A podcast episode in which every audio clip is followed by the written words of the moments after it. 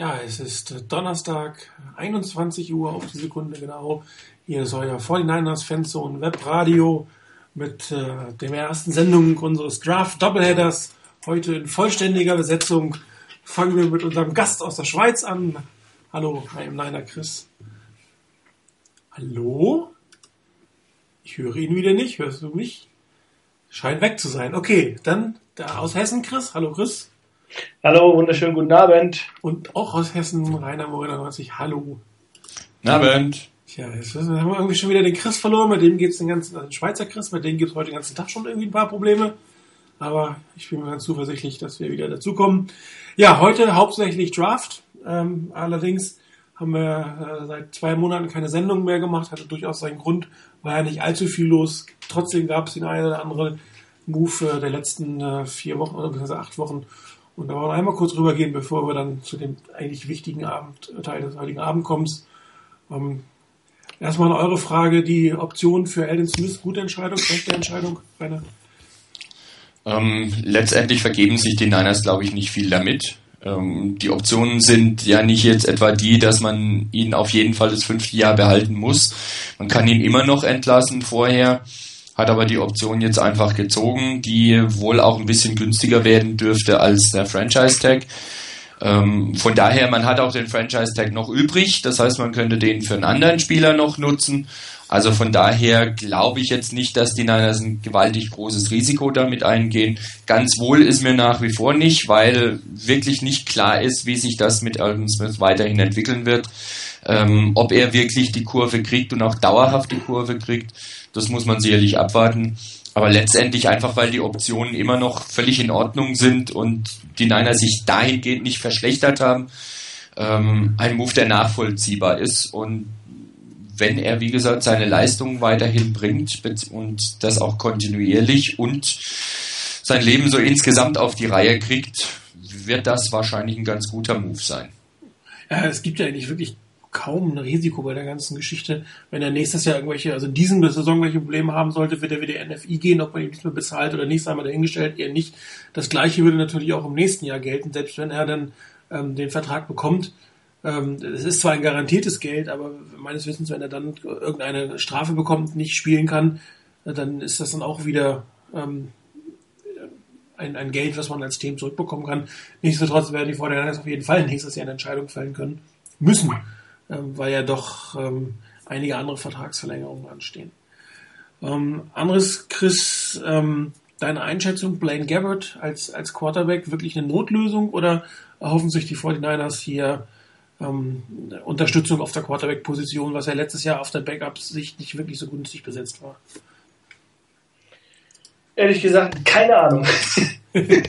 es ist rein, also das ist sowas von Spekulation, weil das, was ich von Blaine Gabbard gesehen habe äh, in der NFL, hat mir nicht gefallen.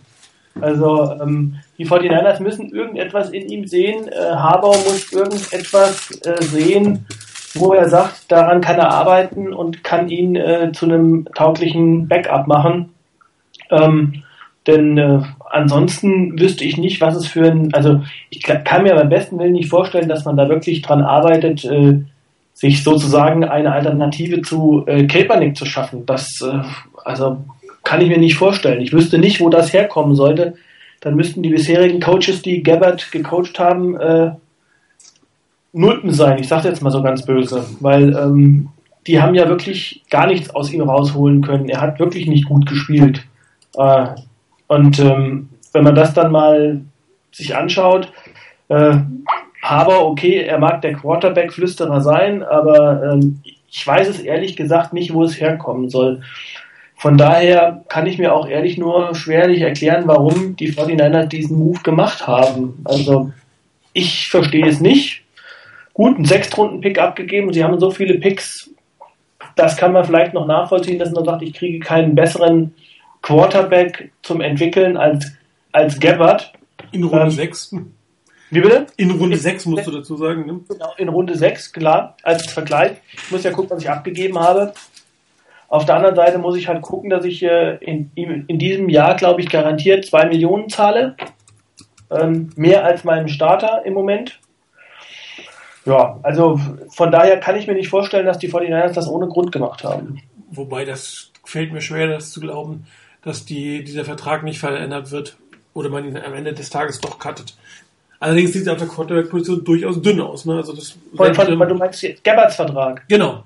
Soweit ich verstanden habe, kann man den nicht, also man müsste ihn ähm, verändern ähm, komplett. Also es ist jetzt nicht irgendwie, äh, also cutten oder, oder er muss damit einverstanden sein. Klar, er, er, muss einen neuen Vertrag unterschreiben. Das geht genau. nicht ohne ihn. Klar ist die Frage, ob man ihn dann tatsächlich cuttet, wenn, wenn, wenn er äh, nicht Nein sagt, nur eine größere Chance wird er nicht kriegen. Aber Spekulation natürlich auch ein gewisses Risiko, weil die 49ers eigentlich die einzige Chance haben, jetzt in der Draft jemanden zu holen. Oder sonst muss man den wirklich abgegrasten Free Agent Markt nochmal äh, durchleben. Also ich glaube, es war wirklich erstmal eine, meiner Meinung nach erstmal eine Absicherung. Ich gehe davon aus, dass die 49ers in der Draft was tun werden, auf jeden Fall auf dieser Position. Definitiv, nur das sind immer noch denn nur zwei Quarterbacks. Ne?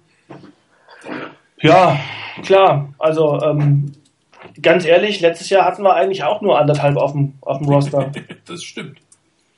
Also wenn, das muss, da muss man sich darüber im Klaren sein. Wenn, ähm, wenn Kaepernick was passiert, dann glaube ich, dann werden die 49ers große Probleme haben. Das ist, da beißt die Maus keinen Faden ab. Aber ich glaube, das geht nahezu jedem Team so. Ja, absolut. Man, wenn man den Starter 1 zu 1 ersetzen könnte oder nahezu 1 zu 1, ähm, das wäre ja sehr eigenartig. Wir finden ja nicht mal 32 Starter in der NFL. Ja gut, vielleicht äh, zieht Jim Harbour noch mal ein Trikot über. Ne? Schlechter als Blaine Gabbard würde sicherlich nicht spielen. ja, jetzt begrüße ich auch Chris. Chris, hörst du mich? Guten Abend. Ja, wunderbar, sehr schön. Ähm, dann gleich an dich die Frage, die Verpflichtung von Jonathan Martin. Ähm, hat er Potenzial, aufs, aufs 53 Roster zu kommen oder ist das eigentlich eher mal eine gute Tat von Jim Harbour für einen seiner alten Stanford-Spieler? Ich glaube, vom Potenzial her ähm, kann er sicherlich aufs, ins Kader schaffen. Ähm, das sollte er als, ich glaube, er war Second Round Pick, wenn ich es richtig im Kopf habe, ähm, sollte er da sicherlich das Potenzial als mindestens solider Backup äh, mitbringen. Ähm, bei ihm stellt sich vielleicht mehr die Frage, ob er den will, ob da nicht irgendwie bei ihm die Probleme liegen, aber wenn er die Leist wenn er von der Leistung her erwarte ich eigentlich schon, dass er einer der Backups sein wird. Ja, und die nächste oder letzte, die größte Verpflichtung, Antoine Bessay als Nachfolger von ja, genau. Dante Whitner. Dante Whitner, genau. Rainer, deine Einschätzung, guter, gute Verpflichtung, guter Ersatz? Ja, finde ich schon. Also im ersten Moment habe ich gedacht, huch, was will man jetzt? Aber auf der anderen Seite, wenn ich, nachdem ich mal ein bisschen nachgeguckt hatte, ähm, bin ich da eigentlich sehr zufrieden. Ich denke, dass die Niners da keinen schlechten Griff gemacht haben. Ähm, auch was man so, was ich so von, von diversen Leuten, die den Colts näher stehen als ich, äh, gelesen habe, die haben da eigentlich jetzt nichts Gravierendes zu sagen nach dem Motto, oh Gott, das will hoffentlich, oder zum Glück ist er endlich weg oder sowas. Da gab es wohl doch einige, die ihn auch gern behalten hätten. Ich denke, das ist eine ganz gute Lösung für die Niners. Ähm, kann ich gut mitleben. Ja, und der letzte im Bunde, Chris Cook. Chris, deine Einschätzung, Chancen aufs Roster zu kommen? Der Hessen-Chris? Ja, du bist dran. Genau. Entschuldigung. ähm, ja, also wenn man bei der ähm, Depth-Chart-Situation der 49ers äh, im Moment, wenn da ein Spieler ist, der keine Chance aufs Roster sieht, dann, ähm, also jetzt mal vor der Draft, äh, dann glaube ich, dann hätte er ein Problem, weil die 49ers sind ja auf Cornerback nun wirklich nicht äh, rosig, also auf Rosen gebettet. Ähm, von daher Chancen aufs Roster ja. Ob er es letztlich schafft, ähm, er wird sich mit äh, den anderen, sage ich mal, Spielern, die es irgendwo anders nicht geschafft haben. Eric Wright war ja nicht äh, jetzt so erfolgreich in den letzten Jahren. Ähm, mit ähm, mit äh, Parrish Cox, der dann wieder verpflichtet wurde, den man eigentlich schon weggeschickt hatte. Ähm, dann, was aus Chris Culliver wird, wissen wir noch nicht so genau. Ähm, ob er, wie er spielen wird, wie es mit seiner, mit seiner Gerichtsverhandlung da noch ausgehen wird. Also von daher, Chancen sind da auf jeden Fall da. Ähm, die Frage ist, äh, ob er die Leistung bringt, um es aufs Roster zu schaffen, weil das hat er auch da, muss ich sagen. Es ist, gilt das ähnlich wie bei, bei Blaine Gabbard. Ähm, er hat sich ja bei den Vikings nicht mit Ruhm bekleckert. Ich glaube, es war einer der Cornerbacks, der die meisten äh, komplettierten Pässe gegen sich hatte. Ob das jetzt an ihm lag, am System lag, an der Umgebung lag, ob man ihn nicht richtig gut gecoacht hat. Er war ein, äh, von den Fähigkeiten her, als er in, den, in, der, ähm, in der Draft war, ein ziemlich gut eingeschätzter Cornerback, groß, ist eigentlich genau das, was man braucht. Von daher, ähm, ja, ich würde ihm Chancen geben, aber das hängt auch so ein bisschen davon ab, was die 49ers jetzt in der Draft machen. Ja, ich meine, von der Vertragssituation, man hätte zwei Cornerbacks, die zusammen, glaube ich, 1,2 Millionen gegen die Cap zählen, weil sie an diesem wetteren Bonusprogramm teilnehmen. Ja. Ähm, da wäre schon, also gerade wenn beide aufs Roster kommen, vielleicht als Nummer 5 oder 6 Cornerbacks, das ist schon durchaus eine erträgliche äh, Cap-Zahl, die da ähm, eingespart worden ist, im Gegensatz zu äh, anderen Veteranen. Ähm, einen, den habe ich vergessen, den man äh, nicht in das Veteran-Bonusprogramm aufgenommen hat, ist Brandon Lloyd.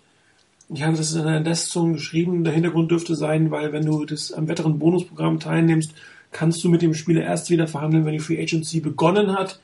Ähm, wenn du das nicht machst, kannst du halt äh, in der Phase vor Ende des Vertrags, äh, des Ligajahres noch mit einem Spieler sprechen. Das wäre eine Option, die man bei Brandon Lloyd hätte, weil man ihm halt nicht das League äh, in diesem Programm aufgenommen hat. Brandon Lloyd, Chris, äh, der andere Chris diesmal als letzte große Verpflichtung, ähm, auch mit Potenzial aufs, aufs Roster oder ähm, Camp Futter? Das ist halt sehr schwierig einzuschätzen. Jetzt äh, hat, hat, er eine, hat ein ganzes Jahr nicht gespielt. Ähm, so einen Spieler hat man äh, schon vor zwei Jahren verpflichtet gehabt mit äh, Randy Moss. Der hat dann durchaus eine gewisse Rolle gespielt, aber nicht, vielleicht nicht ganz das, was man von seiner Vergangenheit erwarten konnte. Ich erwarte jetzt von ihm nicht allzu viel. Aber wenn man ihn mit in seinen Topf wirft mit, äh, mit John Baldwin, mit äh, Quinton Patton und vielleicht einem Rookie, der dieses Jahr kommt und die sich dann vielleicht äh, um die zwei Positionen hinter Crabtree und äh, Anquan Baldwin äh, streiten, dann ist da zumindest Competition da und das schadet ja sicherlich mal nicht. Wenn er nicht, wenn er es dann nicht bringt, wenn er nicht so fit ist, dass er, dass er eine, einen Faktor spielen kann, na dann ist er halt wieder weg. Also ich glaube, da ist es kein großes Risiko. Ich hoffe mal, dass es besser herauskommt als, als mit Randy Moss. Dann haben wir sicherlich unsere Freude gehabt an ihm. Ja, für alle Verträge gilt, sie werden erst garantiert am ersten Spieltag. Äh, die, in Summe haben die, glaube ich, einen 100.000 Euro Signing-Bonus. Also das ist äh, durchaus verschmerzbar. Das heißt, auch was die Salary Cap angeht, haben die vorher das eigentlich einen sehr guten Job gemacht. Mal gucken, was daraus wird. Ja, das waren eigentlich die äh, interessantesten Moves der letzten acht Wochen. Die spannenderen Moves äh, kommen in den nächsten, na, acht Stunden sind es nicht, wahrscheinlich sind es ein paar Stunden mehr. Zehn Stunden wahrscheinlich, wobei, wenn die vor dir das hochtreten, können es auch in acht Stunden soweit sein. Und wir haben uns äh, für dieses Jahr etwas Neues ausgedacht. Wir haben eine neue Tradition äh, oder werden eine neue Tradition begründen. Es steht ja schon im, im Type-in-Thread, eine Webradio-Tradition. Wir haben uns tatsächlich getraut, eine Mock-Draft zu machen. Ähm, mal gucken, wie viele richtige wir am Ende des Tages haben werden. Wir werden das wie folgt machen. Jeder von uns ähm, hatte acht Teams durch vier Leute, das passt ja einigermaßen. Jeder wird sein Team, äh, seinen Pick kurz announcen, äh, sagen, was der Hintergrund ist. Wenn einer äh, wirklich komplett dagegen oder dafür ist, äh, wird er eingreifen. Bei den 49ers Picks werden wir logischerweise ein bisschen mehr äh, drüber sprechen, warum die genommen worden ist. Und als Abschluss werden wir dann quasi ein, eine komplette Draft-Aussicht für die 49ers aus unserer Sicht geben. Ja, und äh, wie der Zufall so wollte, hatte ich den äh, First Overall Pick. Und äh, with the first pick of the 2014 49ers Fan Zone Web Radio Mock Draft, the Houston Texans select Defensive End Jadavian Clowney von South Carolina. Uh. Bist du jetzt Texans-Fan oder wolltest du den Spieler haben? Nein, ich wollte so ein bisschen natürlich so ein ganz klein wenig Atmosphäre auch die Stimmung aus der Welt Music Hall da reinbringen. ja, genau. Wäre natürlich besser, wenn es jetzt ein Jets-Pick und ein Giants-Pick gewesen wäre, dann hätte man das wahrscheinlich noch ein bisschen mehr zelebrieren können. Das stimmt. ja, ähm, ich habe nicht allzu lange über diesen Pick nachgedacht. Äh, Jadavion Clowney, unglaubliches Potenzial. Diese ganze, er arbeitet nicht hart genug, kann ich mir nicht so wirklich vorstellen. Bisschen was wahrscheinlich dran sein, aber ähm, ich gehe davon aus, dass die Trainer ihn hinkriegen werden. Alternativer Pick wäre gewesen ähm, ein Quarterback. Ich habe jetzt eine andere Strategie gewählt. Wir haben uns dafür entschieden, keine Trades zu machen, weil wir eine zwei Runden Mock Draft haben. Wir wollten keine Spieler reinmachen. Das bringt nicht wirklich was. Das heißt, jedes Team äh, pickt an seiner Position und an dieser Position ist das für mich der einzig sinnvolle Pick. Äh, einer der besten Athleten. Irgendjemand hat geschrieben, er ist, er ist der beste Defensive End im Football, inklusive aller, die schon spielen. Und da gilt äh, JJ Watt mit dazu.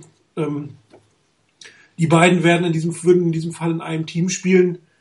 Ähm, wenn die Offense nur ein paar Punkte macht, sollten die Texans mit dieser Verteidigung das eine oder andere gewinnen. Next. Fertig. Okay. Announce mal. Ja, okay, müsste da sein.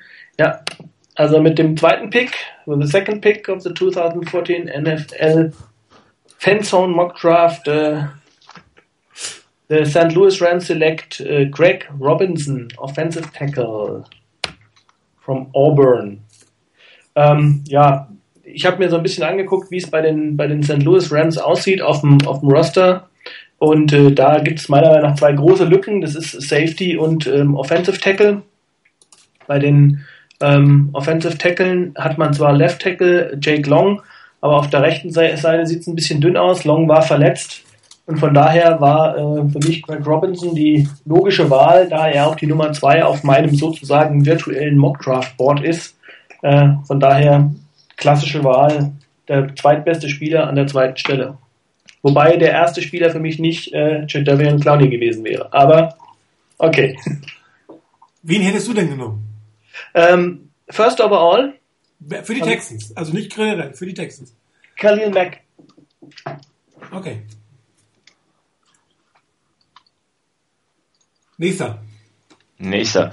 Uh, with the third pick in the 2014 Fanzone Web Radio Mock Draft, Jacksonville Jaguars select Outside Linebacker Khalil Mack, Buffalo. Ähm, ich habe auch schon Berichte gehört, dass Khalil Mack äh, die Top-Option ist, ähm, in der Draft eigentlich noch besser einzustufen ist als ähm, Jadavian Clowney. Ähm, für mich gab es eigentlich an dieser Stelle drei Picks, die, die ich irgendwo äh, sinnvoll gefunden hätte. Es war ein Quarterback, da war es Johnny Manziel, ein Wide Receiver mit äh, mit äh, Sammy Watkins und eben Khalil Mack. Am Ende haben wir gesehen, wie schlecht teilweise oder phasenweise die Jaguars waren, als wir sie in London gesehen haben. Und von daher, jeder Pick würde dies, diesem Team helfen. Ähm, für mich war am Ende ausschlaggebend, dass die, dass sie eigentlich schon einen Top Wide Receiver gepickt haben, der zwar ein bisschen Legal Probleme hat. Ein bisschen. So, ein bisschen viel Legal Probleme daher Watkins durchaus ein interessanter Pick und ich könnte mir auch vorstellen, dass Watkins nach äh, Jacksonville geht. Khalil Mack ist, äh, war aber dann Best Player Available und ähm, mit Gus Bradley, ein Defensive Coach als Head Coach, könnte ich mir noch vorstellen, dass sie mal bis in die zweite Runde warten, um vielleicht dann einen Quarterback zu holen. Äh, deshalb dann der Pick auf Khalil Mack gefallen. Und dann darf ich ja gleich weitermachen mit with the fourth pick in the 2014 Fanzone Web Radio Mock Draft. The Cleveland Browns select Quarterback Johnny Manziel, Texas A&M. Und auch wenn ich jetzt wirklich da äh, die Buhrufe höre, ha, ähm, ich glaube, ähm, für mich war am Ende ausschlaggebend, dass Jimmy Haslam ja wirklich alles versucht, um irgendwie in die Medien zu kommen. Und ähm, was ist da besser geeignet als Johnny Football zu picken? Ähm, die, die Browns können einen Quarterback brauchen. Sie haben vielleicht mit äh, Hoyer einen, der für das Jahr mal als Backup oder auch als primärer Starter reingehen kann. Und äh, deshalb habe ich mich dafür Mansell entschieden. Auch hier Watkins wäre eine Option gewesen. Ähm, die, dann wäre es die Variante geworden an vier ein Wide Receiver, an 26 dann ein Quarterback. Das war so ein Thema, das ich, das ich mir überlegt habe. Aber eben Johnny Manziel, Johnny Football zu den Cleveland Browns. Ja. Most overrated Player in der ersten Runde meiner Meinung nach, aber jeder kann da etwas anderes sagen. Wer macht den nächsten Pick? Also das ich muss da vielleicht noch ganz kurz sagen, ich ja? weiß auch nicht, dass er, ob er wirklich an äh, vierter Stelle in, im ganzen Draftboard fallen soll. Also ich denke, da oben ist er nicht. Ich denke, es wäre so ein Pick, der wirklich zu den Browns passen könnte. Genau, weiter. Okay. With the fifth pick of the 2014 Web Radio um, mock draft, the Oakland Raiders select Sammy Watkins, wide receiver Clemson. Ähm, ich habe eine Weile überlegt bei den Raiders, weil die wohl auch Hilfe auf Offensive Tackle bräuchten. Defensive End wäre auch nicht so ganz verkehrt. Die Raiders haben in der Offseason ein bisschen was in der O-Line gemacht. Von daher habe ich da nicht ganz so den ganz großen Drang verspürt, ihnen einen Offensive Tackle zuzuschustern. Sammy Watkins war für mich dann an der Stelle die logische Konsequenz, den zu nehmen, weil ich in der, an der Position auch keinen Defensive End jetzt gesehen hätte, wo ich gesagt habe, der wäre es jetzt wirklich wert an Nummer 5. Deshalb Sammy Watkins, nicht der aller, allergrößte Wide Receiver, aber wohl einer, der ja bei den allermeisten wohl der Top Wide Receiver ist. Ich habe jetzt gerade eben gelesen, dass Adam Schefter meint, dass ein Top 10 Team, also das in den ersten 10 Picks draftet, äh, Mike Evans höher hat als Sammy Watkins. Ähm, allerdings in praktisch allen Mock Drafts gegen Sammy Watkins früher. Und für die Raiders wäre es nicht schlecht. Eine andere Option wäre eventuell noch Quarterback. Das sehe ich aber nicht zwingend, dass man so früh einen Quarterback nehmen muss. Ähm, man hat Matt Schaub geholt und dem jemanden zu geben aus der eigenen Mannschaft, dem er den Ball zuwerfen kann, dass er das zu den Gegnern kann, das hat er ja hinlänglich bewiesen. Das wäre vielleicht nicht schlecht und da wäre mit Sammy Watkins eine gute Option da. Und deshalb Sammy Watkins zu den Raiders. Ich habe irgendwo gelesen, ähm, Watkins ist schnell, also müssen ihn die Raiders haben. Dadurch, dass er den Ball fangen kann, ist das sogar ein Bonus. Ja, genau, das ist sozusagen. Wobei natürlich ähm, sind ja nicht mehr die alten Raiders. Ähm, stimmt. Also von daher stimmt das vielleicht nicht mehr ganz so sehr. Aber Sammy Watkins ist wohl auch einer, was ich so gelesen habe, der irgendwo habe ich was gelesen von Vakuumhänden nach dem Motto, er zieht den Ball an und lässt ihn dann nicht mehr los. Ähm, das wäre sicherlich einer, der den Raiders weiterhelfen kann. Absolut. Wobei, wobei, ich bin mal sehr gespannt, muss ich sagen, bei Sammy Watkins. Ähm, viele, viele, viele Bälle, die er gefangen hat, ähm, waren jetzt keine Bälle, die extrem schwer zu fangen waren. Also er hat extrem viele Bälle ähm, hinter der Line of Scrimmage oder kurz hinter der Line of Scrimmage gefangen ähm, und ist dann hat dann viele, viele Yards after Catch gemacht, sodass äh, eigentlich gar nicht der Catch das Schwierige war, sondern die Meter danach zu machen. Also ähm, klar, er hat auch ein paar gute andere Bälle gefangen, aber äh, viele, viele Bälle hat er wirklich, waren einfach zu fangende Bälle. Also ich bin sehr gespannt, wie das in der NFL sein wird. Ja, die Buccaneers, wer ist dran? Nee, die Falcons. Ja, erstmal nee, die Falcons kommen. Ne? With the sixth pick in the 2014 Web Radio Mock Draft, the Atlanta Falcons select Jake Matthews, offensive tackle Texas A&M. Ähm, die Falcons fand ich schon relativ aktiv in der, in der Free Agency. Die haben da relativ viele Needs, äh, die sie hatten, schon abgedeckt. Was so ein bisschen noch weiter in der Offensive Line sicherlich äh, ein Thema. Tight End habe ich mir schon da überlegt, vielleicht Eric Abram ähm, zu nehmen. Fand ich aber dann doch noch etwas früh als Ersatz für Tony Gonzalez. Und äh, ja, die beiden Defensive äh, Player waren weg mit äh, Clowney und mit Mac und deswegen ist es dann ein äh, Offensive Tackle geworden. Jake Matthews wird mit äh, Joe Staley verglichen und einen Offensive Tackle wie Joe Staley, den mag ich einfach, den kannst du so äh, vielseitig einsetzen. Äh, da wird sich äh, Matt Ryan sicherlich darüber freuen. Dann die Buccaneers. Ja, auf vielfachen Wunsch eines einzelnen Herrn, gerade eben im Type-In-Thread, ähm, dann eben auf Deutsch ähm, Pick Nummer 7 für die Buccaneers. Ähm, auch hier die Überlegung, in der O-Line was zu machen, ähnlich wie bei den ähm, Raiders. Da wäre es vielleicht in der O-Line noch wichtiger gewesen, aber auch da habe ich mich für einen Wide Receiver entschieden. Diesmal Wide Receiver Mike Evans von Texas AM. Ähm, bei ganz vielen der Wide Receiver Nummer 2, eine ganze Ecke größer nochmal, 6 Fuß 5 ähm, als Sammy Watkins, ich glaube der ist 6 Fuß 1. Ähm, wirklich ein großer, kräftiger, starker Receiver, passend zu Winston Jackson, der auch eher der größere ist. Damit hat man zwei Targets, die man angehen kann. Eine Option sicherlich für die Buccaneers ist hier auch eventuell auf Quarterback zu gehen. Ich habe letztens gelesen, dass sie auch wohl wirklich am Überlegen sind, im Rahmen der Draft auch Mike Glennon, ihren Starting Quarterback, zuletzt abzugeben im Rahmen eines Trades und dass sie vielleicht sogar an Nummer zwei vor, nach vorne traden wollen. Ähm, das muss man abwarten. Ich denke, wenn man bei Mike Glennon bleiben sollte oder etwas später einen Quarterback holt, könnte man mit einem zweiten Wide Receiver, den man als großes Target vor allen Dingen vorne dann auch hat und wenn es ein bisschen dichter wird mit der, mit der Defense, in Mike Evans einen richtig, richtig guten Wide Receiver haben. Ähm, von daher Mike Evans zu den Buccaneers. Ja, mit dem Pick Nummer 8 äh, ich spare uns jetzt, glaube ich, den gesamten Satz. Jeder weiß, warum wir hier draften. Ähm, äh, nimm die Minnesota Vikings äh, Blake Bortles, Quarterback von der University of Central Florida. Ähm, ich halte, hatte damals schon sehr große Bauchschmerzen, dass die ähm, Vikings Christian Ponder gedraftet haben, völlig overdrafted für meinen mein Geschmack. Man sieht es auch, die, die Vikings brauchen wieder einen Quarterback. Ähm, es ist ein Team, was eigentlich ähm, einen der besten Running Backs hat, der seine Zeit verschwendet hat mit schlechten Quarterbacks. Vielleicht äh, schafft man das ja Blake Bortles relativ schnell ähm, auf ein NFL-Niveau zu bringen, sodass die Vikings nochmal oben mitspielen können. Definitiv ein Need für die, für die, ähm, für die Vikings. Und äh, für mich persönlich ähm, der Quarterback mit dem meisten Upside, der äh, meiner Meinung nach die, hat die größte Chance, äh, langfristig in der NFL zu bestehen. Die Bills. Jo.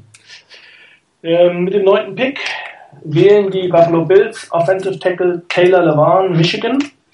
Ähm, bei den Bills ist es äh, so wie bei vielen Teams in den Top Ten, ähm, so die Skill Possessions sind das, was man braucht, sprich in der ähm, in der Offense, äh, die Offensive Line, die sieht ein bisschen dünn aus. Den Bills würde auch gut ein weiterer Defensive End äh, zu Gesicht stehen. Ähm, äh, bei den Tight Ends äh, habe ich auch kurz überlegt, äh, ähnlich wie eben der andere Chris, äh, Eric Ebron, das war mir auch noch an dieser Stelle ein bisschen zu früh, so dass ich äh, dann mich für Tyler LeBarn entschieden habe. Ähm, die Bills haben auf der Offensive Tackle Position im Moment Cordy Glenn auf der linken Seite und ähm, das wäre natürlich eine gute Variante, wenn man dort jetzt mit Taylor Levan, den kann man erstmal recht starten lassen. Ich glaube langfristig vielleicht eher ein Left Tackle und Cordy Glenn eher ein größerer, kräftiger, vielleicht eher auf der rechten Seite spielen lassen. Ähm, und dann wären wahrscheinlich die, die Ends, äh, die Enden der, der Offensive Line für die Bills wirklich langfristig äh, besetzt, so dass dann auch EJ Manuel hätte eine Möglichkeit hätte, sich entsprechend zu entwickeln und nicht immer um sein Leben rennen muss. ähm, von daher, ähm, da keine anderen Optionen an dieser Stelle ähm, auf die Needs gepasst haben, war das für mich der logische Pick. Unsere Freunde aus Detroit. Ja, mit dem zehnten Pick in äh, wählen sich die, die Detroit Lions Cornerback der Keith Stannard von Michigan State ähm, der Pick hat lange gedauert, da mögt ihr euch vielleicht noch erinnern. Da habe ich äh, zunächst sehr stark zwischen Dennard und äh, Justin Gilbert geschwankt. Ähm, und äh, schlussendlich kam dann noch Clinton Dix dazu.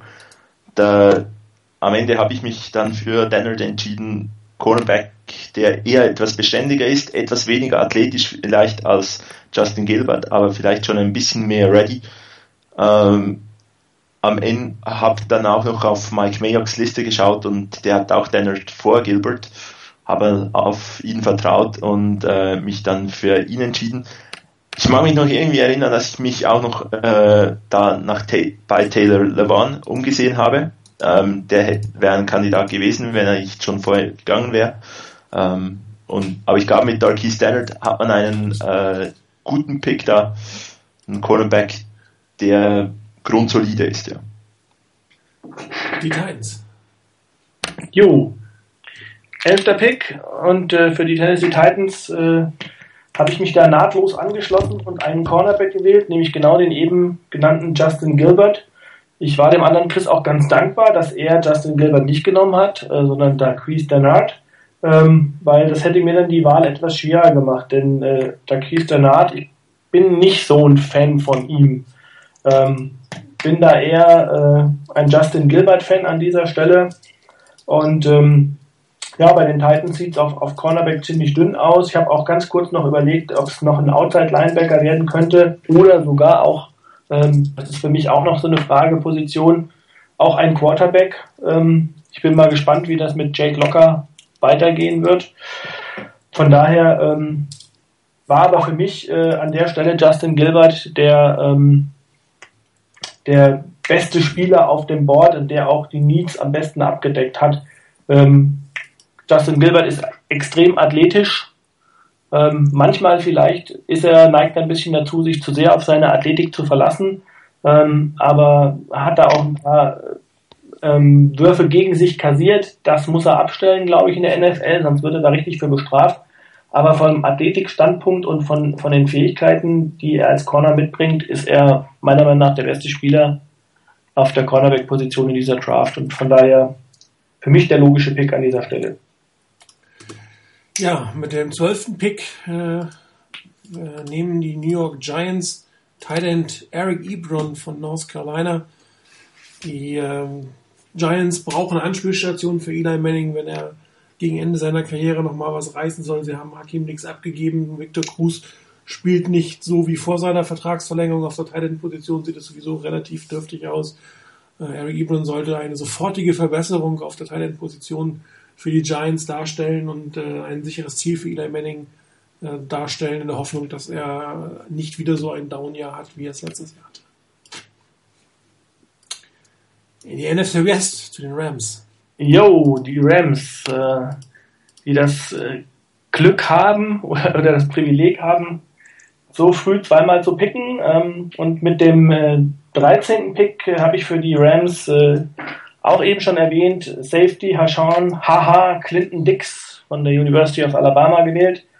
Ähm, auch eine ganz klare Need-Position für die, für die Rams. Ähm, dort hat man der, auf der Safety-Position, ähm, glaube, wer hat letztes Jahr dort gespielt? Jetzt muss ich gerade selber nochmal gucken. Ähm, ähm, genau, letztes Jahr TJ McDonald dort gespielt und ähm, aktuell ist der Free Safety, der dort gelistet ist, Rodney McLeod, ähm, den ich überhaupt nicht zuordnen kann, sagt mir gar nichts, ehrlich gesagt. Äh, ich kann mir auch nicht vorstellen, dass es gut ist für die Rams mit, äh, mit einer solchen Lücke in die Saison zu gehen. Deshalb erwarte ich eigentlich, dass die Rams auch tatsächlich dort äh, auf dieser Safety-Position sehr früh etwas tun werden. Ähm, an dieser Stelle, ich habe nochmal überlegt, Wide Receiver ist auch so eine Sache, dass man möglicherweise Sam Bradford noch Anspielstationen gibt, aber die, die Rams haben eigentlich kleine, schnelle, wendige Receiver und wenn man, dann bräuchte man vielleicht eher einen etwas größeren kräftigen Receiver und da gab es an der Stelle schlicht keinen für mich. Äh, so dass ich dann gesagt habe, okay, äh, es bleibt bei der Safety-Position. Und ich glaube, ich bin gleich wieder dran, wenn mich nicht alles täuscht. Die Bears. Die Bears, genau. Und äh, da ich gerade so im, äh, im Safety war, will ich jetzt nicht sagen war, habe ich auch für die Bears einen Safety gewählt. Ganz schnell noch den, den Pick hinterher schieben, 14. Pick, da ist es dann äh, Safety äh, Calvin Pryor von Louisville gewesen. Das hat auch einen ganz einfachen Hintergrund. Mein Wunschpick für die Bears an dieser Stelle war bereits weg. Das war nämlich Eric Ebron. Ähm, ich hätte gerne für die Bears, das ist glaube ich auch wirklich eine große Lücke bei ihnen, in Tight End gewählt. Ähm, aber der, wie gesagt, der einzige Tight End an dieser Stelle, der für mich passt, ist ähm, Eric Ebron. Und ähm, von daher, da der schon nicht mehr verfügbar war, ich habe noch überlegt, die andere Position ähm, Defensive Tackle. Äh, konnte mich aber dann auch nicht wirklich entscheiden äh, für den Defensive Tackle. Der war an der Stelle für mich äh, in, in, Frage gekommen, wäre Aaron Donald von Pittsburgh. Sehr starker Tackle, äh, ein bisschen undersized, aber ich habe einfach das Need oder die, die Lücke ähm, bei auf, auf Safety als größer eingeschätzt und ähm, von daher mich für Calvin Pryor entschieden. Dann die Steelers. Ja, die Steelers war, fielen dann wieder mir oder fielen mir zu. Äh, der dritte Pick, den ich in unserer Mockdraft gemacht habe und an 15 zu den Steelers. Zum dritten Mal, wenn ich dran bin, ein Wide Receiver, diesmal Odell Beckham Jr. von LSU. Ähm, das ist übrigens dann auch ein Spieler, der relativ häufig ähm, nach einem Uptrade mit den Niners in Verbindung gebracht wird. Ähm, etwas unter sechs Fuß groß, also nicht der ganz große, kräftige Receiver, dafür schnell, ohne dass er ein super speedy Guy wäre. Ähm, allerdings mit guten Fähigkeiten, wenn er den Ball in der Hand hat, sprich auch im Return Game durchaus einsetzbar und auch eventuell auch auf verschiedenen Positionen im ganz normalen Angriff in der Offense. Ähm, interessanter Spieler, den ich mir gut vorstellen könnte. In der Facebook Mock Draft habe ich den tatsächlich auch gekriegt, allerdings etwas später sogar noch. Für die Steelers hatte ich eigentlich an der Stelle auf einen Cornerback spekuliert und gehofft, dass einer der beiden Top Cornerbacks durchfällt. Bis dahin, das war dann aber halt dann doch nicht der Fall. Da musste halt dann doch ähm, der eine Chris unbedingt zuschlagen, gleich doppelt, äh, beziehungsweise die Chrises zuschlagen ähm, gleich hintereinander, sonst hätte ich da einen der beiden genommen. Wäre mir da relativ egal gewesen, welcher. Das wäre eigentlich, denke ich, so der größere Need gewesen bei den Steelers. Aber ein Wide Receiver tut denen auch ganz gut, wird auch häufiger mit den Steelers an der Position in Verbindung gebracht bei verschiedenen Mock Drafts. Und für die Niners wird das auch kein schlechter, denke ich, aber da kommen wir vielleicht später noch dazu. Dann sind wir bei den Cowboys. Ja, für die Dallas Cowboys habe ich zunächst mal die gesamte erste und zweite Runde vom Draftboard weggelegt und in der dritten Runde geschaut. Ähm, ja, am Ende wurde es doch einer, der äh, als First Round Talent gerankt ist, nämlich Outside Linebacker Anthony Barr von UCLA. Ich habe auch schon gelesen, dass beispielsweise ein Trent Murphy von Stanford ein Perfect Fit sein könnte äh, als Pass Rusher für die Dallas Cowboys. Anthony Barr ist ein unglaublich guter Athlet, äh, hat eine unglaublich gute Größe, lange Arme, passt wirklich gut in einen, äh, glaube ich, in, in, in verschiedene Möglichkeiten der Defense und ähm, hatte zwei sensationelle Jahre im College. Und ein wichtiger Faktor war noch, die Marcus Ware ist ein ähnlicher Spielertyp, der ist jetzt gegangen. Äh, und ich denke, Anthony Barr kann man in einer Defense sicherlich gut einsetzen. Ja, man liest ja in der Zeit, so letzten zwei Tage vermehrt, dass die Cowboys an Johnny Manziel passiert sein sollten. Sollte er also soweit fallen, bin ich gespannt, was heute noch passiert, ob Jerry Jones tatsächlich diesen Pick machen wird. Next Ravens. Die Baltimore Ravens. Mit dem 17. Pick habe ich für die Baltimore Ravens ausgewählt. Ja, ich weiß gar nicht. Offensive Tackle, Offensive Guard, manche sagen sogar Center. Ähm, also O-Liner ähm, kann man auf jeden Fall sagen, Zach Martin von Notre Dame ähm, ist für mich ein, ja, eigentlich jemand, den ich erst so ein bisschen in der, in der Senior Bowl Woche wirklich so hundertprozentig auf dem, auf dem Radar hatte. Ähm, war vorher immer so ein bisschen hinter den anderen ähm, O-Linern gelistet, die schon vorher auch weggegangen sind. Ist aber für mich ein unglaublich guter Spieler, war in der Senior Bowl Woche wirklich sehr, sehr, sehr stark. Ähm, einer der wenigen ähm, Offensive Liner, die äh, auch äh, den damals, also in der Senior Bowl Woche wirklich stärksten Defensive Tackle Aaron Donald auch mal im 1 zu 1 stoppen konnten. Also das war schon wirklich sehr gut, was er geleistet hat. Kann, wie gesagt, Offensive Tackle spielen, Offensive Guard. Ähm, das ist auch eine Position, die für die, für die äh, Ravens äh, wichtig ist, äh, weil dort äh, ähm, eine Lücke ist äh, auf der Right Tackle Position. Deshalb kann ich mir vorstellen, dass man ihn dort einsetzt. Ähm, andere Möglichkeiten für die Ravens wären Defensive Tackle gewesen, aber in dem Schema, was die spielen, ist auch da aktuell keiner für mich auf dem Board gewesen. Die Safeties, auch eine Position, waren quasi von mir selber weggepickt worden sodass eigentlich das für mich nur noch der einzige ähm, wirklich gute Pick war, den man hier auch äh, machen konnte und der auch so ein bisschen die Needs abdeckt. Ja, dann mit dem 18. Pick nehmen die äh, New York Jets, jetzt dürft ihr euch buhen, Wide Receiver Brandon Cooks von Oregon State. J-E-T-S, Jets, Jets, Jets. genau. Ja, es gab äh, verschiedene Möglichkeiten hier zu gehen. Ähm, wenn einer der Top-Cornerbacks auch da gewesen wäre, wäre das No-Brainer gewesen. Äh, Rex Ryan liebt Cornerbacks, er spielt am besten, wenn er zwei gute Cornerbacks hat. Aber auf der anderen Seite, die Jets und Rex, vor allem Rex Ryan sind in einem Win-Now-Mode. Ähm, wenn er dieses Jahr nichts auf die Reihe kriegt, ist er nächstes Jahr weg vom Fenster. Und äh, neben Eric Decker als Top ähm, Free Agent auf der Wide Receiver Position ist wenig da. Stephen Hill doch relativ enttäuschend. Und äh, da habe ich mich dafür entschieden, jetzt einen, einen äh, Wide Receiver zu nehmen. Man hätte vielleicht auch durchaus einen anderen nehmen können. Aber ich war so ein bisschen in, dem, in the mood, sozusagen einen Pac-12-Spieler zu nehmen. Und Ben Cooks durchaus äh, ein Speedy Guy, mit dem man was anfangen kann. Die Dolphins.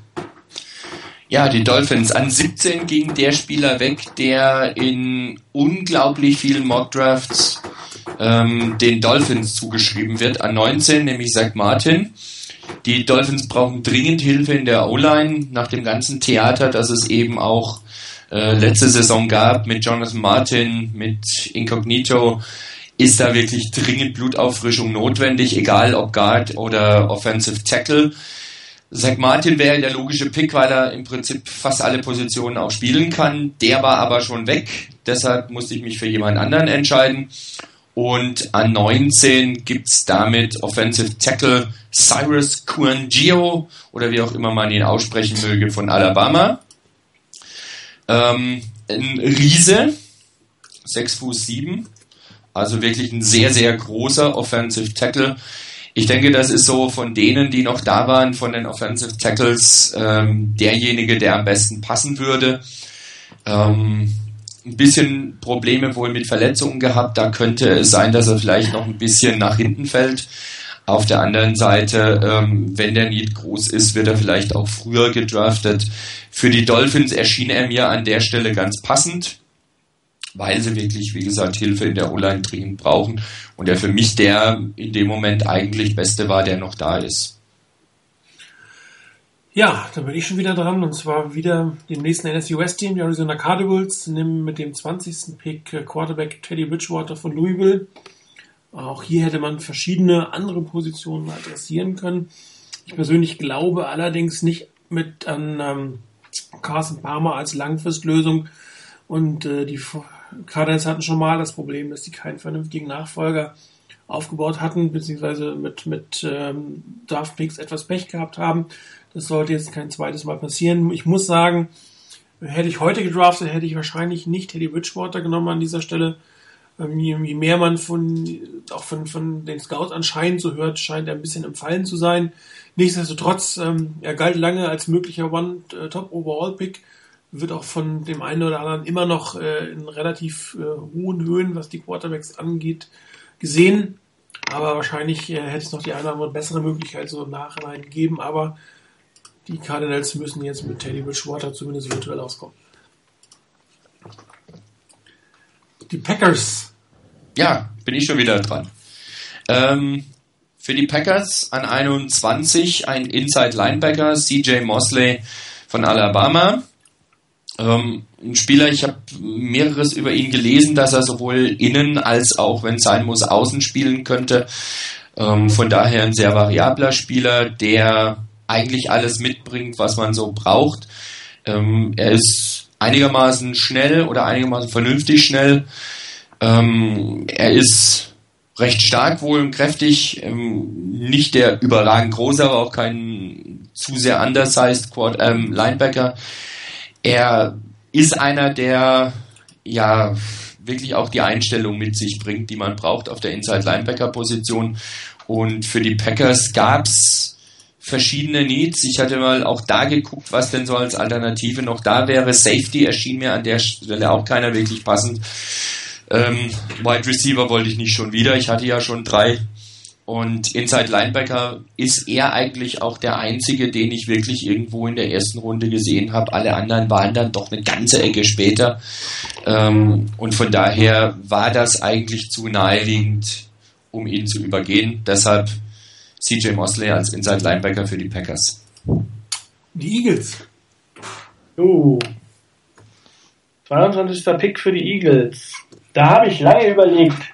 Ähm, die Needs bei den Eagles ähm, sind meiner Meinung nach, oder auch was, so die, was man so geschrieben liest, äh, ist die D-Line ein wesentlicher Gesichtspunkt. Sprich, die Eagles spielen, glaube ich, soweit ich weiß, auch eine 3-4 Base-Defense, aber sehr flexibel auch. Und ähm, die gesamte Verstärkung könnte man quasi auf der gesamten, an der gesamten D-Line brauchen. Also sprich auf Defensive End oder auf Tackle. Ähm, und natürlich ein ganz klarer Need für die, für die Eagles, ein Wide Receiver.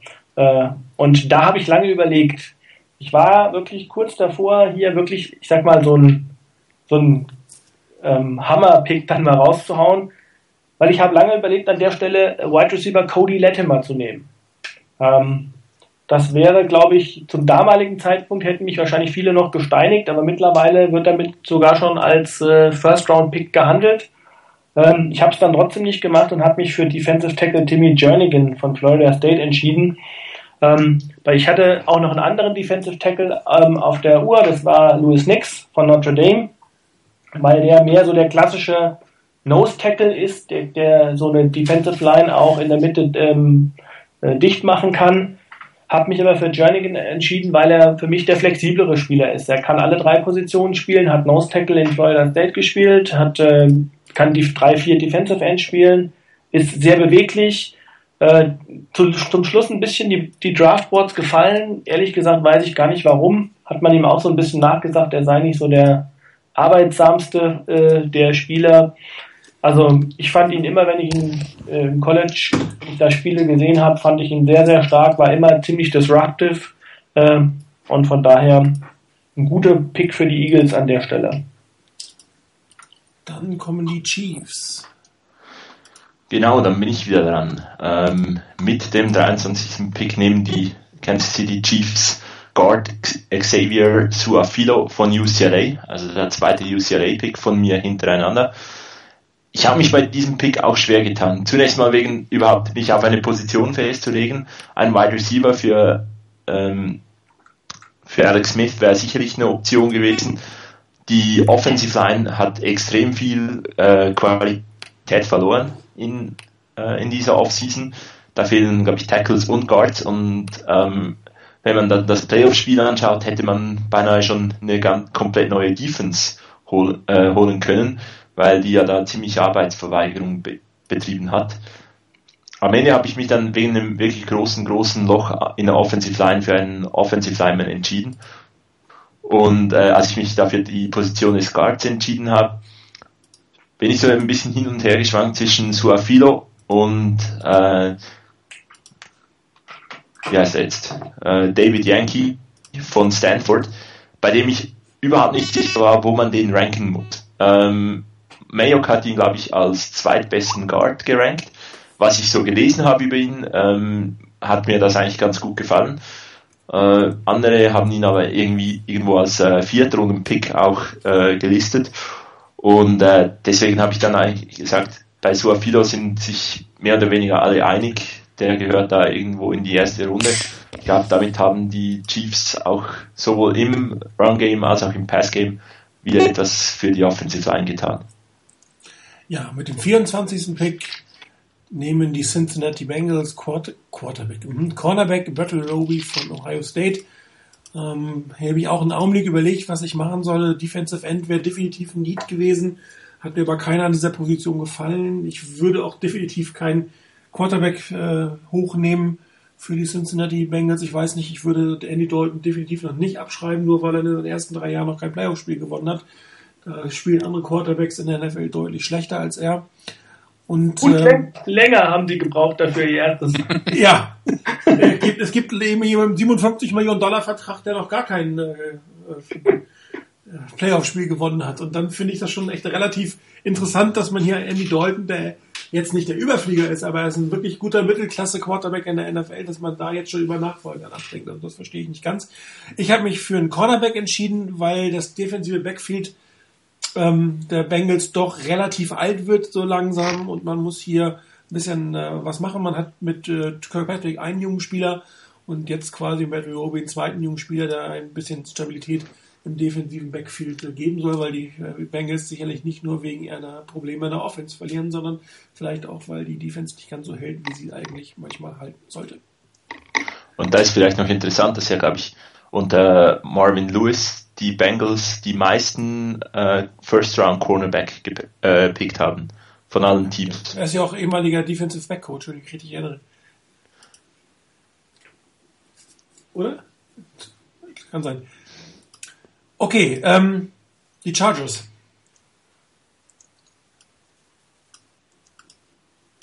Das warst du? Ich war das? Ja. da kannst du lange warten, bis jemand von uns was sagt. Das war dein Pick. Ähm, das wundert, stimmt, das war ich. Es hat mich deswegen so gewundert, weil dort ein Spieler genommen wurde, nämlich, Moment, äh,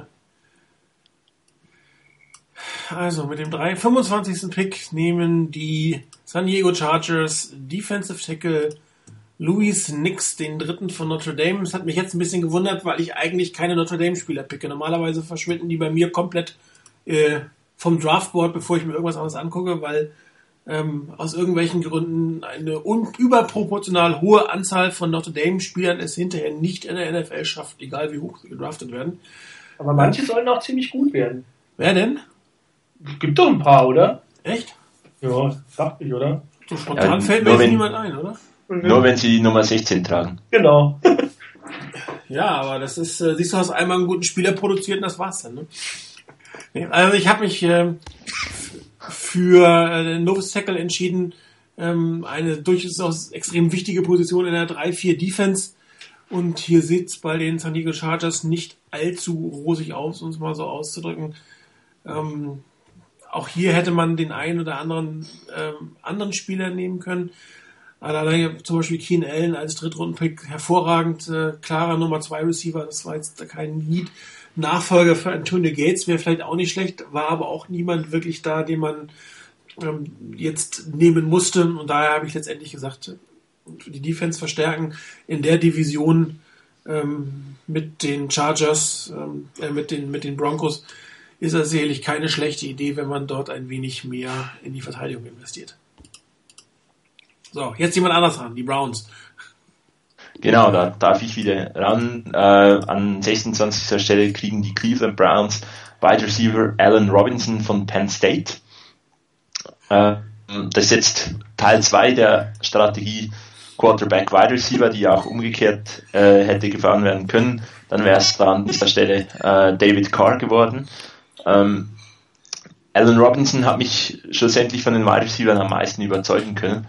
Äh, Marquise Lee habe ich mir noch überlegt. Äh, der ist etwas kleiner als äh, Robinson. Und Robinson ist ein recht tougher Spieler, äh, auch wenn die Browns natürlich schon mit Little und Gordon zwei gute Receiver haben, äh, zumindest mit Potenzial. Little lässt teilweise sehr viel äh, fallen. Äh, ein gutes, verlässliches Ziel für meinen First-Round-Quarterback, äh, Johnny Manziel, hilft da sicherlich weiter. Ich habe mir auch noch Cornerbacks überlegt, da wäre Kyle Fuller ein Thema gewesen und ich habe mir auch noch ein gutes Stück überlegt, ob, auch, ob vielleicht Ryan Shazier, äh, der Outside Linebacker von Ohio State, auch Inside Linebacker spielen könnte bei den Browns. Da habe ich dann gegen das entschieden, auch weil die, äh, weil die Browns schon relativ viel in, in die Linebacker investiert haben äh, und neben Carlos Dansby nicht jetzt zwingend einen äh, First-Round-Pick brauchen. Und ja, Alan Robinson erinnert stark an Anquan Boldin und ich finde, einen Anquan Boldin kann jedes Team brauchen und deshalb habe ich ihn dann gewählt. Ja, die Saints. Jo, St. Louis Saints, das war der 27. Pick. Auch da vorab wieder mein Dank an den Schweizer Chris, dass er seinen Pick nicht wahrgemacht hat, seine Überlegung äh, nicht wahrgemacht hat. Ich habe nämlich dann äh, Cornerback Kyle Fuller genommen. Äh, ja, kurz gesagt, äh, das war für mich äh, Need meets Best Player Available. Also ähm, ich glaube, wo ich bisher geguckt habe, haben die New Orleans Saints, oder sind die New Orleans Saints äh, mit diesem Pick immer irgendwo auch mit dem Cornerback in Verbindung gebracht worden. Ähm, sie haben ähm, auf Corner, äh, im Defensive Backfield wenn, wenn sich das bewahrheiten würde, ein Murder Defensive Backfield. Ähm, Jairus Bird und Kenny Vaccaro auf äh, Safety. Äh, man hat Keenan Lewis auf der einen Seite und Champ Bailey hat man noch so geholt als weiteren und dann fehlt eben der andere Cornerback. Ähm, die, die restlichen Cornerbacks, die da waren, haben es bei den nicht wirklich, bei den Saints nicht wirklich gerissen. Von daher war das ein riesen Need, meiner Meinung nach. Die andere Überlegung war Wide Receiver. Und ähm, auch da habe ich auch wieder mit dem Gedanken gespielt mit äh, Cody Latimer. Hab da einfach gesagt, für mich ist äh, an der Stelle Kyle Fuller einfach äh, der bessere Spieler, ähm, Best Player Available auf dem Board sozusagen. Und deshalb äh, ist es dieser Spieler geworden. Ja, mit dem 28. Pick wählen die Carolina Panthers Outside Linebacker Ryan Shazier von Ohio State. Ähm, Pick, auch wo ich relativ lange überlegt habe und auch nicht unbedingt der typische Carolina Panthers Pick ist, was man so in letzter Zeit gesehen hatte. Offense Tackle wäre hier eine Option gewesen. Cornerbacks, wobei dann die, ähm, die Auswahl nicht mehr so groß war. Wide Receiver wäre noch eine Option gewesen. Äh, ich habe mich aber für einen etwas strategisch anderen Ansatz ähm, entschieden. Und zwar haben die Panthers mit äh, Lotulady und Kükli schon relativ ähm, gute ähm, Mittelpräsenz sozusagen. Die beiden Outside-Linebacker werden doch etwas älter langsam bei den Carolina Panthers und darum habe ich einen Outside-Linebacker. In diesem Fall wäre wahrscheinlich als Weakside-Linebacker eingesetzt und da als Tackle-Maschine zu arbeiten. Ryan Shazier, um die Defense langfristig ähm, bei den Carolina Panthers noch weiter zu verbessern. Auch hier in einer Division äh, mit Drew Brees und den Saints und ähm, einem wahrscheinlich aufstrebenden Team, den Buccaneers und auch die Falcons sollten wieder zurückkommen, ähm, ist eine Defense absolut Gold wert. Eine Defense daher. Dieser Pick, der eigentlich nicht unbedingt typisch für die Panthers ist, weil so ein dringender Need wäre außer Linebacker nicht gewesen. Die Patriots. Ja, der Pick Nummer 28 hat das hat mein Leben auf 29 nicht einfacher gemacht. Ähm, ich hätte nämlich Ryan Chase hier ähm, genommen mit den Patriots. Äh, musste dann umdenken, weil ich hätte viel verwettet, dass die Panthers da einen Wide Receiver holen. Ähm, und war dann etwas überrascht über den Outside Linebacker Pick. Und deshalb gab es dann für die Patriots Tight Austin Safarian Jenkins von Washington. Ähm, als äh, Tom Brady mit äh, Gronkowski und mit Hernandez spielen konnte, funktionierte diese Offense sehr, sehr gut. Gronkowski war letzte Saison verletzt, kommt zurück, verletzt sich wieder, muss also erstmal fit werden. Äh, Hernandez steckt an einem anderen Ort und ähm, deswegen habe ich mich dann hier für den Titan entschieden und da gab es eigentlich dann die Auswahl zwischen Austin Safarian Jenkins und Chase Amaro von Texas Tech. Und ich habe mich dann da wirklich, ich finde beide haben ihre Vorteile und ihre eigenen Nachteile. Und äh, Seth Jenkins ist der große, äh, kräftige, athletische Talent, noch etwas größer als äh, Jay Samaro. Deswegen habe ich mich dann für ihn entschieden. So, Trommelwirbel. Die 49ers are on the clock. Ja, ähm, ich wollte gerade drum bitten, aber das hast du schon brav selber erledigt, ohne dass man drum bitten musste. Äh, beim Pick der Niners ähm, bin ich zu dem zurückgekommen, was ich am Anfang dieser Mock Draft gemacht habe. Ich bin Richtung Wide Receiver gegangen. Und mir geht's ähnlich, wie es ähm, vor den einer Chris B vorhin ging. Ähm, ich habe nochmal nachgeguckt. Am 27. April, irgendwann nachmittags, habe ich diesen Pick gemacht. Ähm, müsste ich den heute machen, würde ich wahrscheinlich hier auch einen Cody Latimer nehmen. Ähm, zu dem Zeitpunkt habe ich mich aber anders entschieden. Da hatte ich Latimer einfach noch nicht wirklich in der ersten Runde gesehen. Ähm, ein Pick, der ab und zu mal bei den Niners da in der Richtung gemacht wurde und der mir von der ganzen Beschreibung des, des Spielers her auch ganz gut gefällt, war einfach oder hat mich dazu veranlasst, an 30 Wide Receiver Marquis Lee von Southern California zu nehmen eigentlich ein völliges Unding. Also der Pick wird eigentlich nicht passieren. Southern California ähm, spielt bekanntlich nicht in der SEC, also von daher eigentlich völlig ausgeschlossener Pick für die Niners. Aber ähm, ich habe ihn trotzdem dazu gepackt. Ähm, ein paar Mal habe ich gelesen, dass er so verglichen wird mit Victor Cruz. Nicht so der ganz große. Receiver, sondern eher ein kleinerer, den man ein bisschen übersehen könnte, der aber mit dem Ball in der Hand unglaublich viel machen kann und der es auch irgendwie schafft, doch nochmal irgendwie frei zu kommen. Ähm, und dann mit dem Ball in der Hand eine ganze Menge erreichen kann, eventuell vielleicht auch im Return Game, da müsste man dann gucken, aber das ist einfach ein Playmaker und das hat mich an der Stelle ganz oder ziemlich gereizt. Die andere Geschichte wäre gewesen, äh, natürlich auf Cornerback zu gehen oder einen Center zu nehmen. Ein Center erscheint mir in der ersten Runde nicht zwingend wahrscheinlich. Ähm, da glaube ich eher dran, dass das so in der zweiten Runde irgendwo mal losgehen wird. Da drängt sich keiner wirklich auf für die erste Runde, finde ich. Und Cornerback ähm, da waren schon vier Cornerbacks weg. Und irgendwie habe ich da keinen gesehen, der mir da wertvoller erschien als Marquis Lee an der Stelle. Deshalb Wide Receiver Marquis Lee zu den Niners an 30. Ihr dürft aber gerne noch was dazu sagen. Ich glaube, äh, wenn die 49ers tatsächlich am Ende mit einem Spieler wie Marquis Lee aus dieser Draft in der ersten Runde rausgehen, ohne dafür getradet zu haben, war das eine ziemlich gute erste Runde. Also ich hätte, ich hätte nichts gegen, gegen einen Spieler wie Marquis Lee, keine Frage. Ich hätte, also ich würde trotzdem ähm, an der Stelle, ihr könnt mich steinigen, Jason Verrett höher einschätzen. Ähm, auch wenn er so kurz ist, aber ich glaube, also wenn, wenn, wenn Jason Verrett zwei Inch größer wäre, wäre das ein Top 15 Pick. Da würde da keiner drüber reden.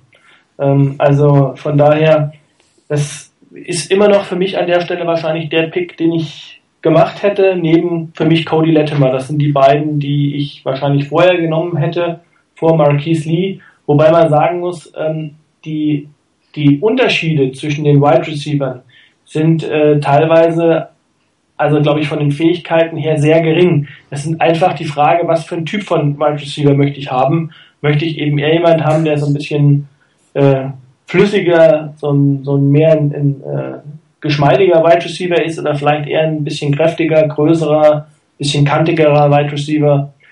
Ähm, von daher, das ist Geschmackssache, glaube ich. Ja, ich schließe mich dem an. Ähm, ich hatte die Entscheidung eigentlich bei Pick 26 fällen müssen. Marquis Lee war da auch ein Kandidat für mich, war auch schon bei 23 ein Kandidat für mich für die Chiefs. Ähm, es gibt eigentlich gegen Marquis Lee nichts zu sagen. Mir gefiel an, an 26 Allen Robinson einfach noch ein bisschen besser. Ich würde eigentlich dann fast den noch lieber bei den Niners sehen. Das, ich mag den wirklich, aber ähm, wenn wir mal Marquis Lee ohne Trade bekommen, dann ist er sicherlich ein guter Wide Receiver für den Mix äh, und allenfalls auch für die Zukunft. Allen Robinson konnte ich ja nicht nehmen. Der war ja bei mir jetzt hier komplett aus der Auswahl raus. Der ging ja an 26 schon weg. Ne? Genau, den habe ich ja da genommen. Jo. Ich meine, das, das muss man an der Stelle sehen, glaube ich. Ähm, das ist halt jetzt ein bisschen schwieriger, dadurch, dass wir ja keine Trades eingebaut hatten. Aber ähm, bei den 49ers wäre es auch für mich so, ich wäre der einzige Wide Receiver, für den ich hochtraden würde, ähm, wo es realistisch ist. Also ich würde auch für, für Mike Evans hochtraden, aber das, äh, da muss man zu weit nach oben. Der einzige, der realistisch ist, ist Odell Beckham. Für den würde ich nach oben traden in den Bereich 15, keine Frage. Das würde ich machen, aber äh, für die anderen Wide Receiver, ich glaube, es sind so viele gute Wide Receiver da, die so dicht in der Leistung beieinander sind. Ähm, ich weiß nicht, ob ich dann abtraden würde. Ja, kannst halt äh, Glück oder Pech haben. Also das ist gerade bei Wide Receivers ähm, vor allem im ersten Jahr weißt du nicht, wie sie spielen. Ähm, da wirklich viele Picks für abzugeben, um vielleicht einen, Spieler zu bekommen, der etwas besser sein könnte, ist ähm, wahrscheinlich ein übertrieben. Gut, wir gehen aber nachher auf die Fortinanders ein, darum weiter im Text die Broncos. Das ist mein Ding. Ähm, das war jetzt ganz, ganz kurz und knapp ein Best Player Available Pick. Äh, nicht wirklich ein unmittelbarer Need. Ich hatte für die Broncos eigentlich, äh, wo ich aber jetzt gemerkt habe, hätte ich eh keine Chance gehabt. Ich hätte auch gern Ryan Shazier gehabt für die Broncos. ähm, der wäre aber wieder, wäre auch über die Patriots ja nicht hinausgekommen. Ähm, und ich hätte den als Inside Linebacker vorgesehen. Von daher glaube ich, dass er das spielen kann. Ich glaube, der kann alle äh, Linebacker-Positionen spielen. Ähm, von daher, der war nicht mehr da. Ein anderer Inside Linebacker war nicht vorhanden. Äh, ich habe mal kurz über Running Back nachgedacht, war mir aber an der Stelle noch ein bisschen zu früh. Von daher, die O-Line, da war auch noch ein Spieler, der mir gefallen hatte, der war schon weg und das war ähm, Xuafilo. Äh, von daher äh, blieb mir nichts anderes übrig, als, als schlicht und ergreifend den besten Spieler auf dem äh, Board zu nehmen und das war mit Abstand für mich mittlerweile Aaron Donald. Also wenn der so lang auf dem Board bleibt, äh, dann fresse ich einen Besen. Oh, hoffentlich hat das jetzt Das ist aufgenommen, Ja, sehr genau. gut. Und kein Schokobesen, ne? Nicht, Genau. dass da einer Schokolade oder aus Kuchen oder sowas. Gummibärchen, alles nein. Nee, nee. Ich kann mir nicht vorstellen, dass der über die Top 15 hinausgeht. Also ich bin echt gespannt. Der Der ist zwar wirklich der von reißt sich nachher noch das Kreuzband auf dem Weg zum Draft Room und äh, Genau. Nee, aber ich meine, der ist, ähm, der ist halt, das ist halt echt ein Phänomen, dieser Typ, weil der, er 6'1 groß, 285 Pfund, aber ähm, der hat halt wirklich, der ist so schnell im, im, mit dem ersten Schritt und ähm, ist auch so schwer zu fassen, also an, ist unglaublich beweglich, hat, ich glaube, hat ja unter 4,7 Sekunden auf 40 Yards gelaufen für einen Defensive Tackle bei der Combine. Ähm, hat äh, die 10 Yards Blitzzeit war, glaube ich, ähm, so im Bereich, wo mancher Cornerback läuft, 1,5 irgendwas. Also echt ein Phänomen, dieser Kerl. Und ähm, der hat eigentlich, also für mich ist der beste Defensive Tackle, äh, er passt eben nicht in jedes Spielsystem rein. Ich hoffe, dass ihn, äh, dass er wirklich nicht so weit fällt und dass ihn die Seahawks bekommen. Das wäre nicht äh, in meinem Sinne. apropos Seahawks, die sind dran. Genau. Ähm, ich hatte diese undankbare Aufgabe, äh, für die Seahawks einen Spieler zu wählen. Ähm, und es fiel mir nicht so nicht so einfach, den, den Spieler da zu, su- äh, auszusuchen. Ich habe äh, Offensive Line angeschaut, ich habe mir Wide Receiver angeschaut und äh, ich habe mir Tight End, den Tight End äh, Jay Samaro angeschaut. Bei den Wide Receivers, ich fand eigentlich, das funktionierte leider bei den Seahawks relativ gut, auch ohne Percy Harvin und ähm, ich glaube, Wilson macht da mit, äh, oder die Seahawks machen aus den nicht so top Wide Receivers ähm, leider mehr als die äh, als die 49ers und deswegen bin ich dann auf die Offensive Line etwas näher eingegangen und habe mich da noch schlauer gemacht. Und da gefielen mir zwei Spieler, einerseits Joel Bitonio von Nevada und äh, Offensive Tackle Morgan Moses. Und letzter wurde es dann. Ähm, mir gefiel eigentlich so der Scouting Report, den ich über ihn gelesen habe, habe auch gesehen, dass er nicht immer, äh, also ich denke, es wäre auch vielleicht etwas überraschend, wenn der in der ersten Runde geht. Ich fand so das, was, was ich gelesen habe, ganz, ganz gut, könnte ähm, äh, auf der rechten Seite spielen äh, und sicherlich für Protection für Russell Wilson sorgen. Leider unseren äh, Outside Linebacker dann etwas im Weg stehen. Ja, und da wir es natürlich nicht einfach machen wollten, machen wir eine zwei Runden Mock Draft. Äh, dementsprechend äh, auch nochmal interessant, weil die Vorherrners ja äh, zwei Picks in, in, dieser Runde haben. Dementsprechend haben wir uns gesagt, wir machen tatsächlich zwei Runden durch. Damit sind wir bei Pick Nummer 33, der erste der zweiten Runde. Hier nehmen die Texans jetzt den Quarterback der Zukunft, Quarterback Derek Carr von Fresno State. Äh, ein Spieler, den ich im Nachhinein wahrscheinlich eher den Cardinals hätte gegeben äh, und an dieser Stelle dann äh, Tom Savage als Quarterback für die Texans gedraftet hätte. Ähm, ich habe ein bisschen überlegt, äh, ob die Texans nochmal einem Carr äh, die Chance geben. Ähm, sein Bruder David Carr war ja der erste Pick der Texans in ihrer Franchise-Geschichte überhaupt. Hat sich ganz, nicht ganz so entwickelt, wie man sich in Houston ähm, ähm, gedacht hat, aber ich glaube, da kennt man keine Sentimentalitäten. Ein Derek Carr durchaus ein First-Round-Talent, wenn der noch da ist. Und im Prinzip ist meine Draft-Strategie für die Texans aufgenommen, aufgegangen, ähm, einen wirklich guten Spieler äh, an der Top der Draft und den Quarterback der Zukunft in der zweiten Runde. So ein bisschen das, was die Chargers ähm, damals mit Drew Brees gemacht haben. Die Redskins Ja, die Redskins dürfen dann doch endlich auch mal in die Draft eingreifen. Ähm, nachdem sie im Zuge des Trades, des Uptrades für ähm, RG3 einiges abgeben mussten, unter anderem auch den First Rounder. In dieser Saison sind sie dann mit dem 34. Pick dann doch endlich mal dran.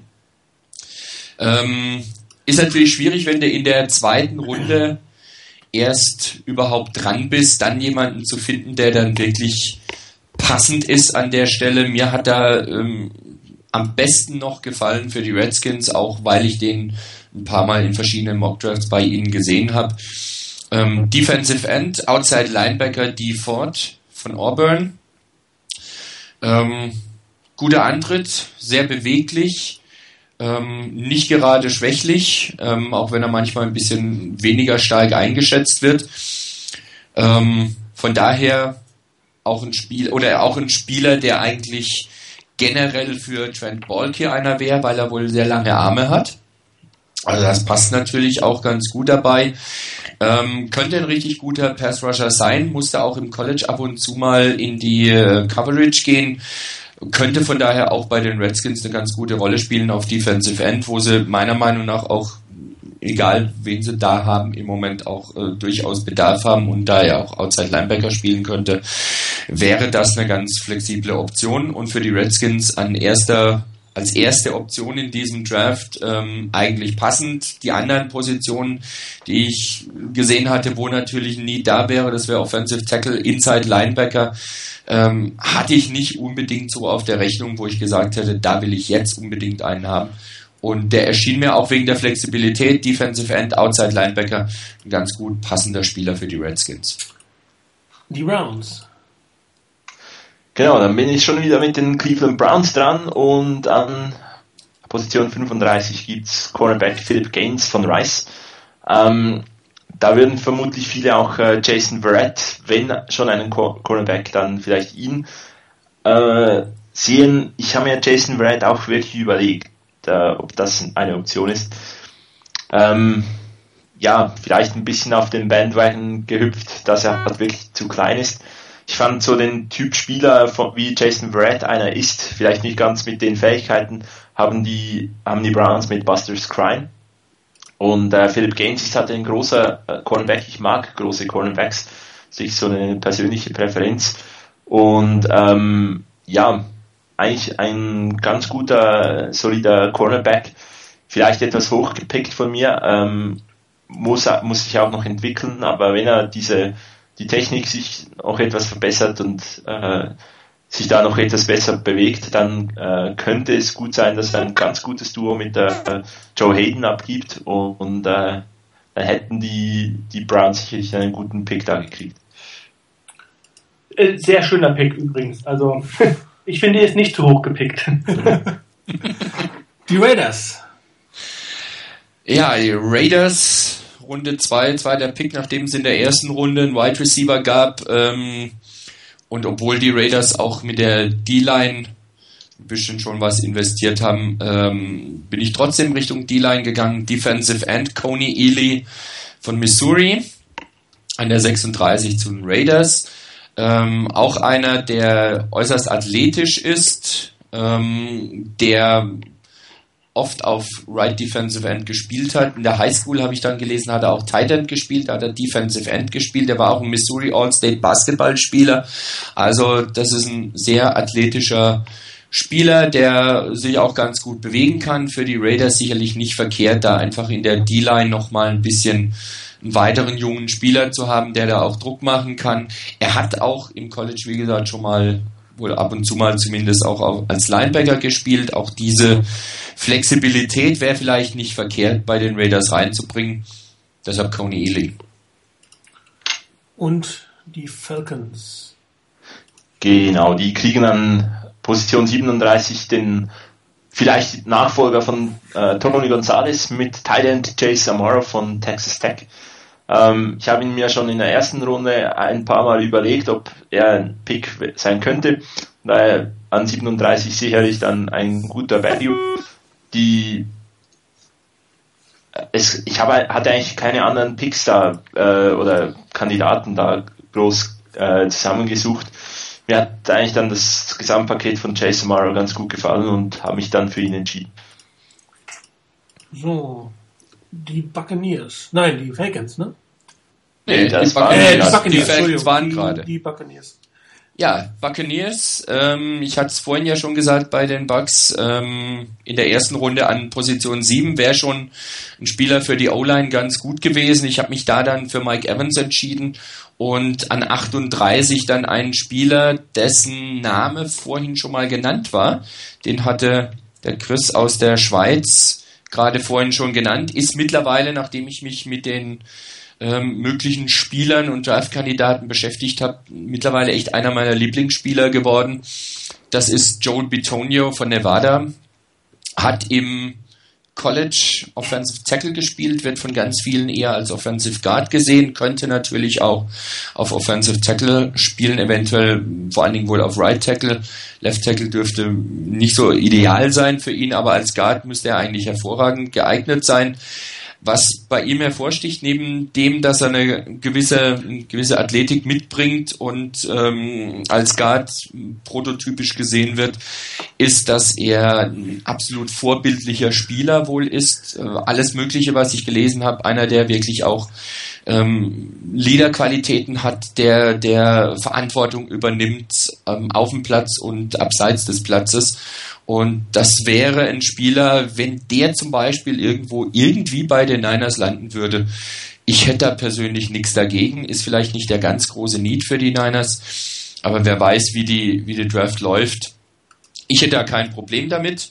Ähm, für die Buccaneers erschien er mir optimal, weil, wie gesagt, bei den Buccaneers in der O-Line dringend Bedarf da ist. Und mit Betonio, glaube ich, können die nicht viel falsch machen an der Stelle. Die Jaguars. Genau, dann beenden wir das momentane Ping-Pong-Spiel zwischen Rainer und mir ähm, mit Tom Savage äh, von Pittsburgh, der Quarterback für die Jaguars. Ich habe mir da wirklich ähm, auch noch äh, Jimmy Garoppolo in, äh, angeschaut und äh, David Yankee als Offensive Guard, vielleicht neben äh, Luke Chuckle, den sie letzte Saison geholt, äh, letztes Jahr geholt haben. Äh, könnte das eine, ein gutes Offensive Line Duo sein. Ich habe mich dann für den Quarterback entschieden. Tom Savage gefällt, mir verglichen mit Garoppolo etwas besser von, von der Postur her. Ist halt so ein bisschen der klassischere Quarterback mit äh, 6'4 als Größe. Ähm, steigt die, oder stieg die Draftboards sehr stark nach oben, weil er einen unglaublich guten Arm hat und eigentlich jeden Wurf machen kann. Und ich kann mir gut vorstellen, dass man ihn mal eine Saison hinter Chad Henney noch sich etwas anklimatisieren lässt und dann noch irgendwie so ähnlich wie die 49ers die, oder die Bengals mit ihren Second Round Quarterbacks einen ganz soliden Quarterback für die Zukunft hätte. Ja, mit dem 40. Pick nehmen die äh, Minnesota Vikings Outside Linebacker Trent Murphy von Stanford. Linebacker definitiv eine Need-Position äh, in der Verteidigung äh, der Vikings. Äh, Trent Murphy vielleicht äh, ein kleiner Reach in dieser Situation. Vielleicht hätte es einen anderen, anderen gegeben, der ihn in dieser Situation nicht genommen hätte. Ähm, ich habe, äh, jeder so hat ja so seine äh, Draft Scouts, wo er ein bisschen nachliest, wo er Sachen rausfindet und ähm, was äh, ich über Trent Murphy da bei einem mir doch oft, mir oft genutzten Scouting Report gesehen habe, hat mir so gut gefallen, dass ich ihn in dieser Situation einfach als, als den Spieler genommen habe, der den Vikings äh, sicherlich Stabilität und Charakter ähm, im, im Linebacker-Bereich geben wird. Die Bills. Jo, Buffalo Bills, 41. Pick äh, und die Buffalo Bills wählen Defensive End DeMarcus Lawrence, Boise State. Ähm, ja, das, ich hatte es in der, beim Erstrundenpick äh, der Bills schon gesagt, das ist auch eine Position, auf der die Bills einen klaren Need haben. Ähm, da spielt im Moment, ist glaube ich gelistet, Ranch als Defensive End, der eher Defensive Tackle ist äh, als Defensive End. Das heißt, die Bills brauchen jemanden, der äh, den Quarterback jagen kann. Ähm, es gab verschiedene Spieler an der Position, die interessant waren. Ähm, es gab auch noch Marcus Smith von Louisville. Ähm, allerdings sehe ich den mehr als äh, drei, vier Outside-Linebacker. Ähm, dann gab es noch Scott Crichton von Oregon State. Der ist mehr so der klassische Base Defensive End und ähm, DeMarcus Lawrence erscheint mir einfach als der flexibelste Spieler. Ist derjenige, der meiner Meinung nach sowohl Defensive End als auch drei, vier Outside Linebacker spielen kann. Unglaublich äh, talentiert, ein wahnsinnig guter Pass Rusher, trotzdem nicht schlecht gegen den Lauf. Das Einzige, was ein bisschen problematisch ist, er ist nicht der einfachste Charakter. Es gibt ein paar Off-Field-Problems. Aber mein Gott, da ist er doch in Buffalo gut aufgehoben. Da ist es kalt, da ist es lange dunkel, da kommt man hoffentlich auf keine dummen Gedanken. Ähm, also nicht, dass jetzt irgendjemand zuhört, der Bills-Fan ist und ich kriege hier richtig über auf die Rübe, weil ich über Buffalo hergezogen habe. Nee, aber Spaß beiseite. Ich kann mir vorstellen, dass das eine super Ergänzung wäre ähm, auf der Defensive End Position und an der Stelle, das kommt noch hinzu, war auch sehr, sehr weit oben auf meinem verbliebenen Draftboard. Von daher, ähm, die Bills nehmen DeMarcus Lawrence. Ich bin gleich wieder dran, glaube ich. Die Rams. Jawohl. Ähm, und zwar mit den Tennessee Titans und mit dem 42. Pick wählen die Tennessee Titans Running Back ähm, Carlos Hyde von Ohio State. Ähm, das war jetzt für mich auch wieder so eine Sache, wo ich ähm, ja bisschen geschwankt habe. Ich hatte keinen wirklich klassischen Outside Linebacker, den ich hier ähm, den der richtig gepasst hätte meiner Meinung nach, weil die anderen, die ich eben genannt habe, wie zum Beispiel Marcus Smith, ist mehr so ein 3-4 Outside Linebacker. Ähm, ich habe mal kurz überlegt, es gibt noch Talvin Smith, der spielt Outside Linebacker, ähm, aber ist meiner Meinung nach ein bisschen undersized, ähm, meiner Meinung nach zu undersized. Es gab sogar Leute, die sagten, der wechselt vielleicht auf Strong Safety, aber ähm, ist ein sehr interessanter Spieler, ein sehr guter Spieler, aber an der Stelle dann habe ich mich das doch nicht äh, getraut, den Pick zu machen. Die Titans haben einen Need auf Running Back. Ähm, von daher habe ich einfach schlicht und ergreifend den für mich besten Running Back dieser Draft-Klasse den Titans gegeben. Ja gut, dann bin ich dran. Ähm, die Giants. Genau. Mit dem 43. Pick nehmen die New York Martin? Giants. Was denn? Oh, ihr hört mich nicht. Ja, ich hatte mein Nee, Mikro, jetzt. Aus, ich hatte mal mein Mikro ausgemacht. Scheiße. Also, mit dem 43. Pick nehmen die New York Giants Offensive Guard David Yankee, ein weiterer Spieler von Stanford.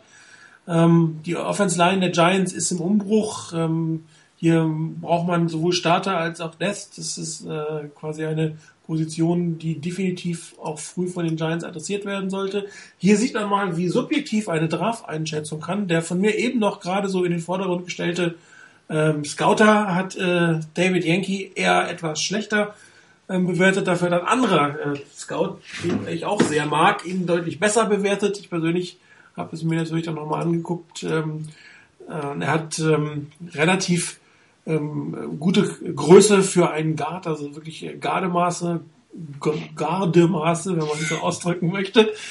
Ähm, ähm, wirklich ja auch wieder ein High-Character-Player, hohen Football-IQ, äh, gut coachable und ich glaube, dass man seine Schwächen in den Techniken in der NFL relativ schnell äh, beheben können wird. So, die Rams. Paar Mal erwähnt schon der Spieler, der jetzt kommen wird. Was? Die Rams. Paar Mal erwähnt schon der Spieler, der jetzt kommen wird. Ja, genau. Ähm, ich bin auch da schlicht und ergreifend wieder mein Draftboard äh, äh, nach unten gegangen und der war wirklich zu diesem Zeitpunkt tatsächlich der am höchsten geratete Spieler bei mir. Ähm, und noch dazu eine Position, die den Rams gut zu Gesicht steht, ein Cornerback, nämlich Jason Verrett von TCU, den wir eben schon erwähnt haben. Ähm, das äh, ist eine Situation, wie gesagt, ich glaube, wenn er äh, ein bisschen größer wäre, wäre er äh, ein Top 15 Pick, äh, ist ein unglaublich athletischer, unglaublich beweglicher Spieler, hat äh, sensationelle ähm, Zeiten bei der Combine gehabt, gerade bei diesen Tests, wo es um die um die Schnelligkeit und um Richtungswechsel, Richtungsänderungen geht, ähm, ist meiner Meinung nach der ideale Slot Cornerback. Ähm, und deshalb kann ich mir auch äh, gut vorstellen, dass er ein Thema bei den 49ers ist. Ähm, nur ich würde ihn gar nicht darauf reduzieren. Ich glaube, er ist mehr als ein Slot Cornerback. Er hat auch äh, ähm, bei, bei TCU nicht nur ähm, den, den Slot, äh, Slot Wide Receiver gecovert oder ähm, sondern war auch auf der, Out, auf der äh, Outside ähm, und hat dort die Receiver gecovert. Also von daher, er ist schnell, er hat alles, was man für einen äh, Shutdown Corner braucht. Ihm fehlen schlicht und ergreifend 5 Zentimeter. Aber trotzdem ähm, für mich hier ein super Pick an dieser Stelle. Für die Rams. Die Lions. Genau, dann komme ich mit aus Detroit wieder zu Wort und ähm, die kriegen an 45. Stelle Outside Linebacker Kyle Van Noy von BYU. Ähm, gerade als ich so diesen Pick gemacht habe, habe ich so Berichte gelesen, dass die Lions sich allenfalls sogar von äh, Kong Su trennen könnten, ja, die Option für Nick Fairley nicht, nicht ziehen werden. Und da habe ich mir dann schon überlegt, ob irgendein Defensive Tackle da den notwendigen Wert hätte. Ähm, da kam mir dann schon mal Rashid Hageman äh, in die Gedanken, wobei ich mich mit dem nicht so wahnsinnig richtig anfreunden konnte. Ähm, und Calvin Neu von BYU spielte eine ganz gute Saison, als er vor sich äh, Ezekiel Ansa hatte. Und das Spiel bekannte ich bei den, bei den Detroit Lions und es wäre sicherlich eine interessante Kombination, Calvin Neu hinter Ezekiel Ansa auch im, in der NFL zu sehen. Und deswegen wurde es dann dieser Pick. Die Steelers. Ja, an 46 ähm, für die Steelers jetzt ein Spieler, der Martin komplett unbekannt ist, weil er von Notre Dame kommt. Ähm, also Martin, es gibt da tatsächlich einen Defensive and Defensive Tackle, Stefan Hewitt. Ähm, den habe ich an der Stelle zu den Steelers, weil die in der D-Line mit Sicherheit Hilfe brauchen.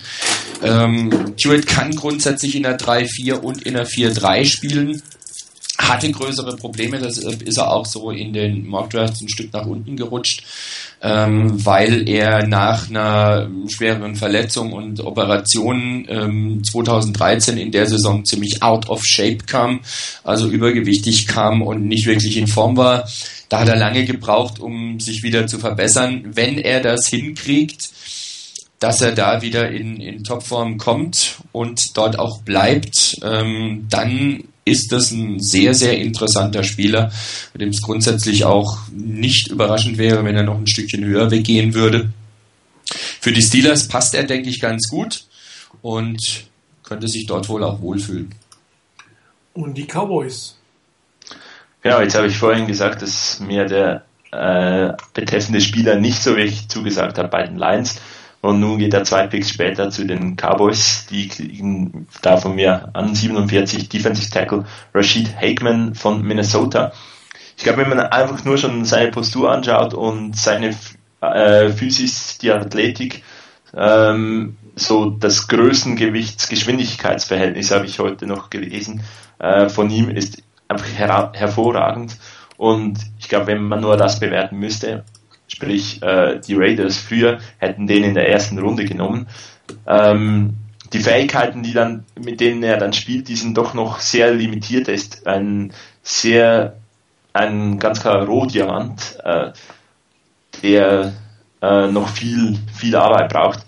Aber äh, als, als Jerry Jones äh, durchaus auch mal, da er ja auch kontroverse Picks nimmt, habe ich mich dann für Rashid Hageman entschieden. Ich glaube, wenn er äh, mit der Technik noch etwas äh, oder sich da verbessern kann, dann kann er sehr gut werden. Ansonsten kann es ihm relativ ähnlich ergehen wie einem äh, ehemaligen 49ers Defensive Tackle First Round Pick. Die Ravens. Jo, Baltimore Ravens mit dem 48.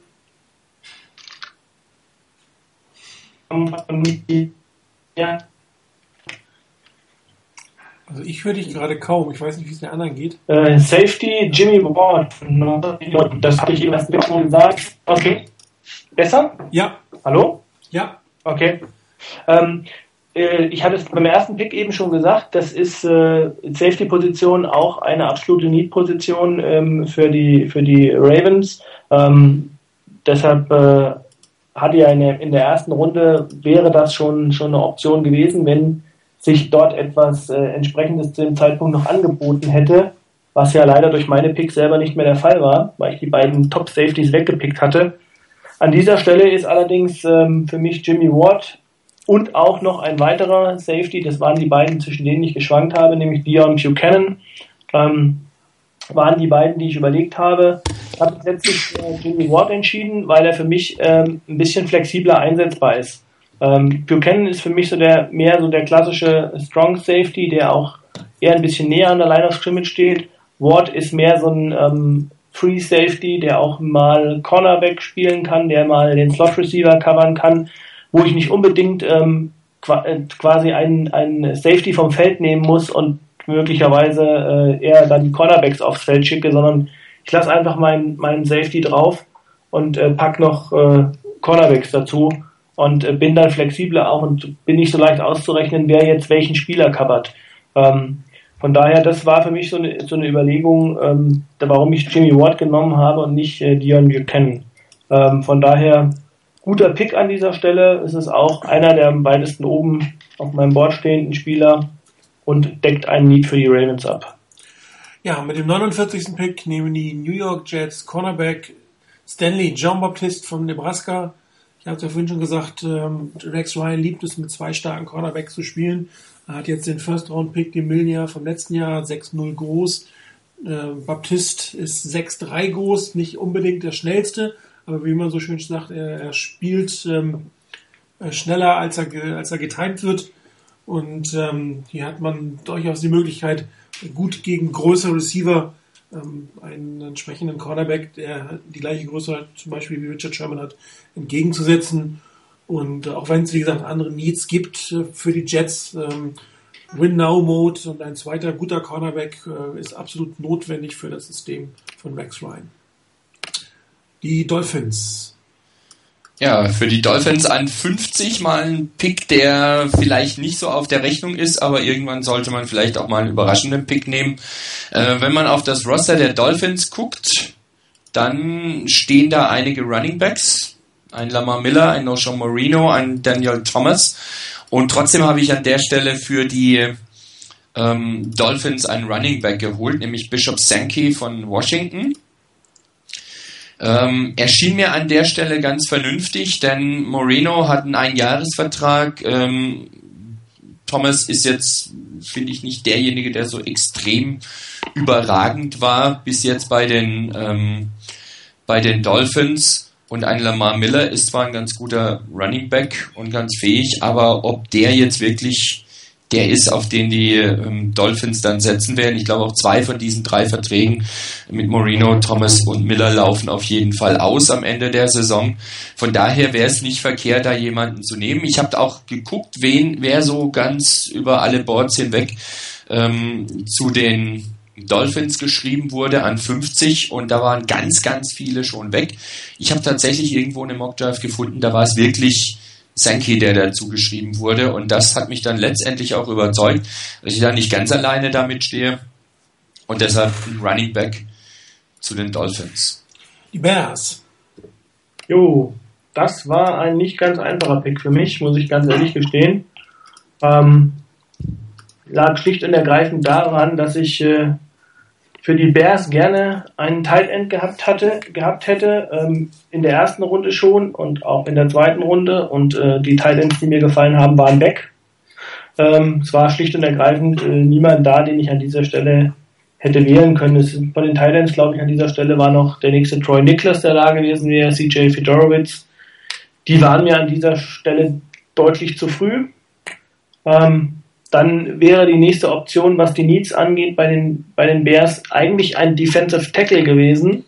Ähm, aber ähm, denn die, die Bears haben, soweit ich das jetzt richtig sehe, haben Stephen Pyre als Defensive Tackle und haben Jay Ratliff. Und danach wird's dünn. Allerdings haben sie auch Lamar Houston geholt, der ähm, zwar als Defensive End gelistet ist, aber möglicherweise auch äh, die Größe hat, um mal ähm, Tackle zu spielen. Äh, man hat dann Jared Allen und dann fehlt aber auf der anderen Seite ein Defensive End und deshalb habe ich gedacht, da passt eigentlich ganz prima ein ähm, Defensive End, der so Base Defensive End spielen kann, Scott Crichton von Oregon State. Ähm, den hatte ich auch vorher schon mal bei anderen ähm, Teams, wo ich einen Defensive End brauchte, auf der Liste. Ist für mich ein Spieler, der so klassische All-Around-Fähigkeiten hat, ähm, ist ein guter Pass-Rusher, ist trotzdem ein guter äh, Run-Defender, ähm, noch ausbaufähig, äh, groß, kräftig, beweglich. Also von daher äh, ein Notpick, kein Wunschpick, aber ähm, trotzdem glaube ich ein guter Pick für die Bears. Ja, mit dem 52. Pick nehmen die Arizona Cardinals Outside Linebacker Defense End Jeremiah Atuchu, wenn man so ausspricht, von Georgia Tech. Ähm, die Cardinals haben durchaus äh, auf Outside Linebacker Position in ihrer 3-4 ein Need. John Abraham geht ins 16. Jahr, glaube ich.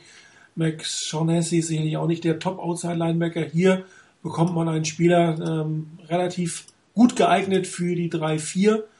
Ähm, gut gebaut, schnell, viel Talent ähm, und äh, wird sicherlich äh, in 49ers äh, oder würde sicherlich in 49ers die eine oder andere Problematik geben und die nicht gerade schlechte Defense der Arizona Cardinals nochmal ein Stück weit nach vorne bringen. Die Packers. Ja, Packers an 53. Ähm, ein Spieler, der öfter schon auch bei den Niners gesehen wird, weil er da auch ein Need bedienen würde. Meiner Meinung nach auch bei den Packers ein Need bedient, deshalb habe ich ihn hier genommen, nämlich Center Weston Richburg von Colorado State. Ähm, es gibt da ein bisschen beim Thema Center durchaus unterschiedliche Meinungen, wer da jetzt die Nummer 1 ist, Richburg ähm, oder noch ein anderer, der später noch vielleicht genannt wird oder wahrscheinlich genannt wird. Ich habe mich hier für Richburg entschieden, ähm, weil er ja auch wieder bei verschiedenen Mockdrafts bei den Packers gelandet ist. Die brauchen, nachdem sie Free Agent Center Dietrich Smith ähm, nicht weiter verpflichtet haben, ähm, dringend eigentlich jemanden auf Center. Und die Backups sind wohl nicht so das Überragende und ein Weston Richburg würde bei den Packers an der Stelle eigentlich, denke ich, ganz gut passen. Die Eagles. Jo, das bin ja ich.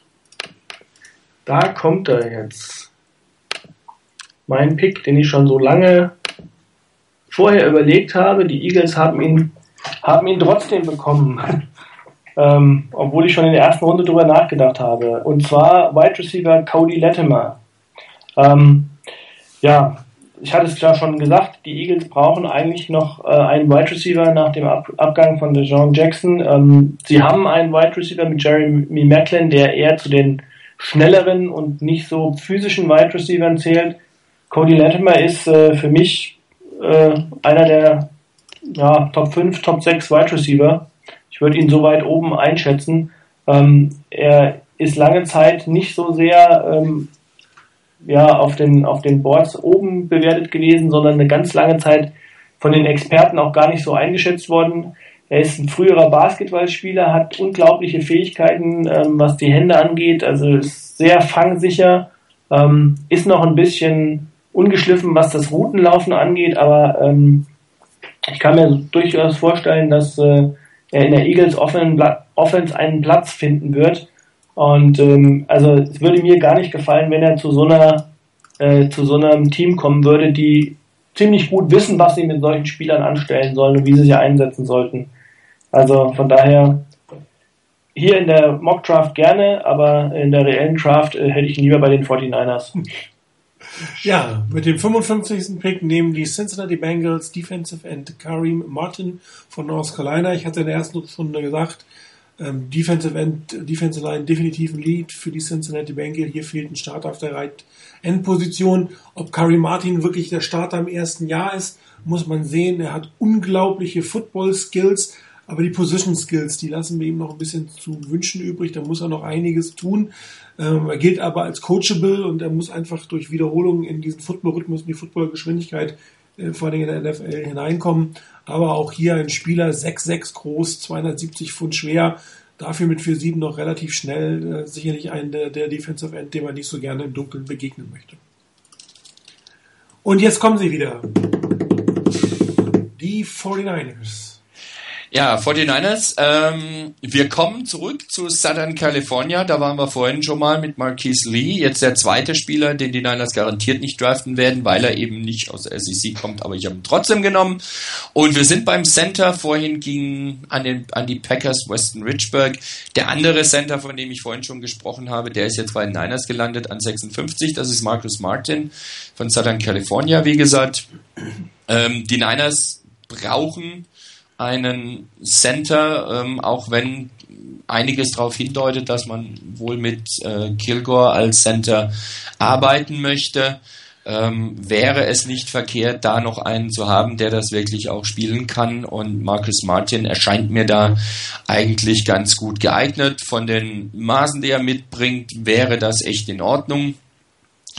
Ähm, ich denke, dass er auch ja, gut genug ist, bei den Niners reinzugehen. Ob es wirklich vom ersten Tag an reicht, weiß ich nicht, aber zutrauen würde ich es ihm. Jo, dann bin ich schon wieder dran. Diesmal weiß ich, dass ich die Chargers habe. Mit dem 57. Pick nehmen die San Diego, San Diego Chargers Wide Receiver Calvin Benjamin von Florida State. Absoluter No-Brainer an dieser Position. Ich glaube ehrlich gesagt nicht, dass eine Realität in der 57 noch da ist. Da geht die Draftboards hoch, ist auch schon mit den 49ers, glaube ich, an, 9, an 30 in Verbindung gebracht werden. Nicht der größte Need für die Chargers, habe ich schon mal gesagt, aber einfach too good to pass, wie es so schön heißt. Er ist ein Riesenkerl, 6'6 groß.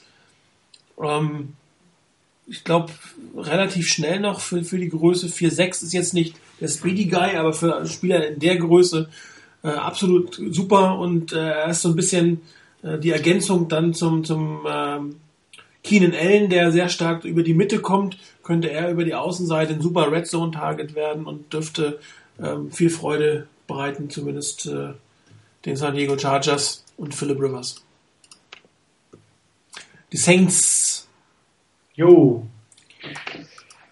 Die Saints. Ähm, nachdem ihr, ich glaube, zweimal Rainer einen Strich durch die Rechnung gemacht hat, denn ich hatte für die Saints äh, sehr, sehr gehofft, dass einer der beiden Center durchrutscht, ähm, weil auch die Saints einen großen Need auf Center haben. Ähm, hatte ich auf Marcus Martin oder Weston Richburg gehofft.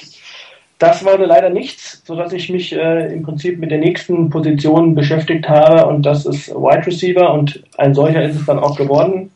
Jordan Matthews, ähm, ja, äh, für die 49ers-Fans äh, klar, er ist der Cousin von äh, Jerry Rice.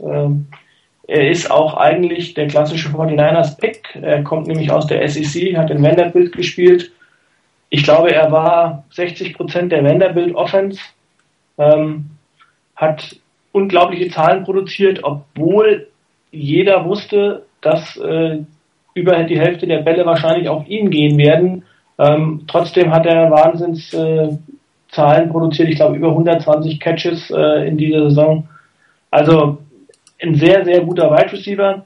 Ähm, er hat bei der Senior Bowl nicht so ganz überzeugt äh, in dieser Woche, aber ähm, da muss man halt immer so ein bisschen ab und zu tun. Ähm, gerade bei Wide Receivers oder auch, auch bei Quarterback, ähm, da muss man halt sehen, wenn der Ball nicht immer gefangen wird, dann liegt es auch manchmal daran, dass da einfach eine Abstimmung nicht hergestellt sein kann. Er ist relativ schnell für seine Größe 6'3, über 210 Pfund ähm, oder um die 210 Pfund. Von daher ein sehr interessanter Spieler. Könnte ich mir auch vorstellen, wenn die 49ers in der ersten Runde keinen Wide Receiver nehmen, dass man sich vielleicht in der zweiten Runde äh, um so jemanden bemühen würde. Die Colts. Ja, die Colts, ähm, ähnlich wie die Redskins in der ersten Runde ohne Pick, anders als die Redskins, aber erst ziemlich spät in der zweiten Runde dran, nämlich an 59. Ähm, bei den Colts wäre ein Safety oder ein Guard ganz vernünftig an der Stelle. Ähm, eine andere Need-Position, die ich sehe bei den Colts, ist ganz einfach Wide Receiver.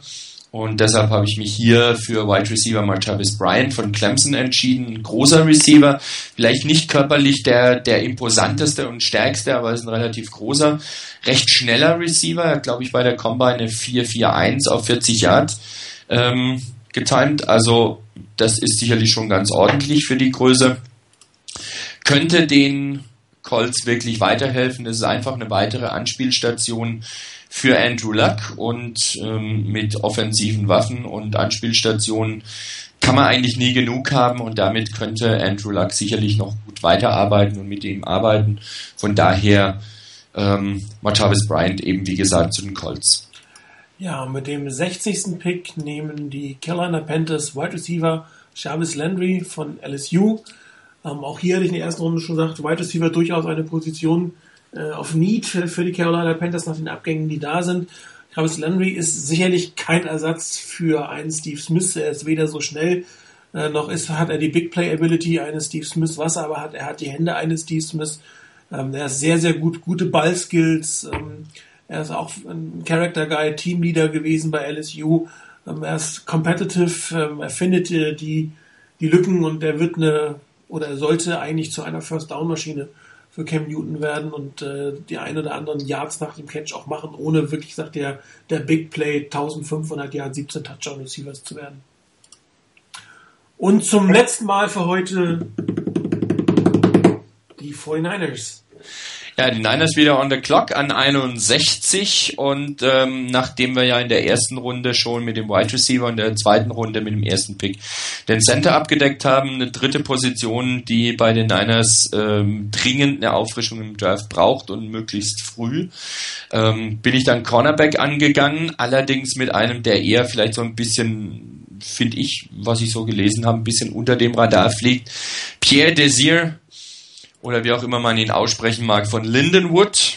Also jetzt nicht das mega riesen College. Ähm, Division 3 ist das, glaube ich, oder Division 2. Ja, so irgendwas. Ne? Ähm, wird häufig in der dritten Runde genannt. Es gibt andere Spieler, äh, die ein bisschen früher genannt werden. Lamarcus Joyner zum Beispiel ist, wenn ich das richtig sehe oder war zu dem Zeitpunkt, immer noch auf dem Board. Der wird häufig so irgendwo auf Mitte der zweiten Runde oder Ende der zweiten Runde genannt, ist mir persönlich mit 5 Fuß 8 dann doch zu klein.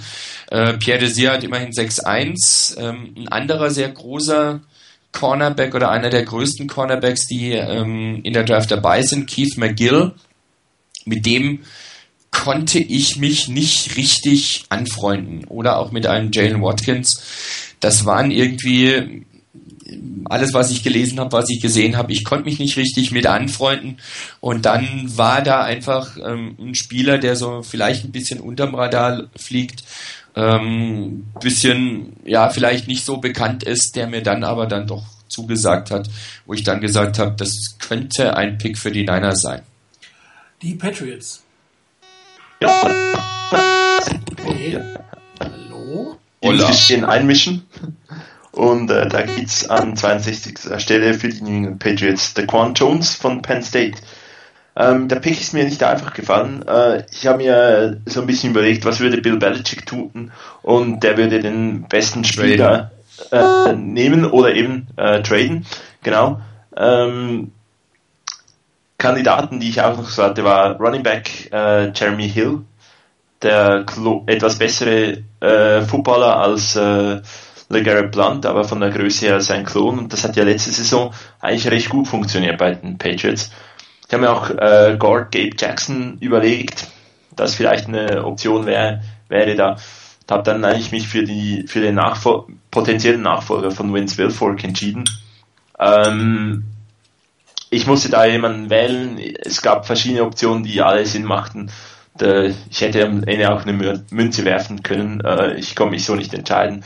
Deshalb dann, aber am Ende wurde es der Quan Jones. Die Broncos. Jo. Der 63. Pick, der letzte Pick äh, der Broncos von unserer Mock Draft. Ähm, war auch nicht ganz einfach. Ähm, die Broncos haben an dieser Stelle immer noch, äh, weil ich ja in der ersten Runde, sage ich mal, einen Luxuspick gewählt habe. Ähm, Needs auf äh, Offensive Guard, Inside Linebacker, ähm, sogar Wide Receiver war noch eine Option. Ähm, und äh, das sind Positionen, mit denen ich mich beschäftigt habe. Ich habe mich letztlich entschieden äh, für Gabe Jackson, Offensive Guard Mississippi State. Ähm, weil die Broncos, soweit ich meine, St. Beatles haben sie verloren in der, in der Offseason, in der Free Agency. Ähm, da ist eine Lücke, die muss geschlossen werden. Von daher war Gabe Jackson ein Spieler. Ich habe noch überlegt, äh, einen Wide Receiver, weil auch Eric Decker ja weggegangen ist. Und ähm, habe da noch überlegt, äh, Devontae Adams wäre noch jemand gewesen, den man hätte nehmen können. Dante Moncrief äh, wäre noch als Wide Receiver äh, eine Option gewesen. Habe mich aber dann trotzdem für die O-Line entschieden, um äh, dem alten Mann das Leben äh, hinter der O-Line nicht ganz so schwer zu machen und dass er die nächste Saison auch noch gesund überlebt. Äh, daher Offensive Guard Gabe Jackson für die Broncos. Und damit kommen wir zu Mr. Irrelevant bei den Seahawks. Genau. Ähm, ich habe mir eigentlich äh, sehr ähnliche Überlegungen gemacht, wie, wie es jetzt der andere Chris gemacht hat. Für die Broncos habe ich es mir für die Seahawks gemacht. Wide Receiver, die Namen, die vorhin genannt wurden, äh, habe ich mir alle angeschaut. Ähm, es überzeugte mich nicht äh, ein Spieler äh, brutal, dass ich sagen musste, der muss es sein. Ich glaube aber, wenn ähm, Russell Wilson längerfristig Erfolg haben will, dann wird er sich vermutlich nicht ewig auf die äh, auf seine Escapability verlassen können, auch wenn das sicherlich langfristig auch ein Teil seines Spiels sein wird. Wenn er aber eine schöne Pocket hat, äh, ihm das sicherlich auch gefallen. Und deswegen nach dem äh, Offensive Tackle in der ersten Runde gibt es einen Offensive Guard. Gabe Jackson wäre sofort gepickt worden, wenn der nicht ein, eine Position früher gegangen wäre. Ähm, und so wurde es äh, Dakota Dozier von äh, Furman noch nie von dem College gehört.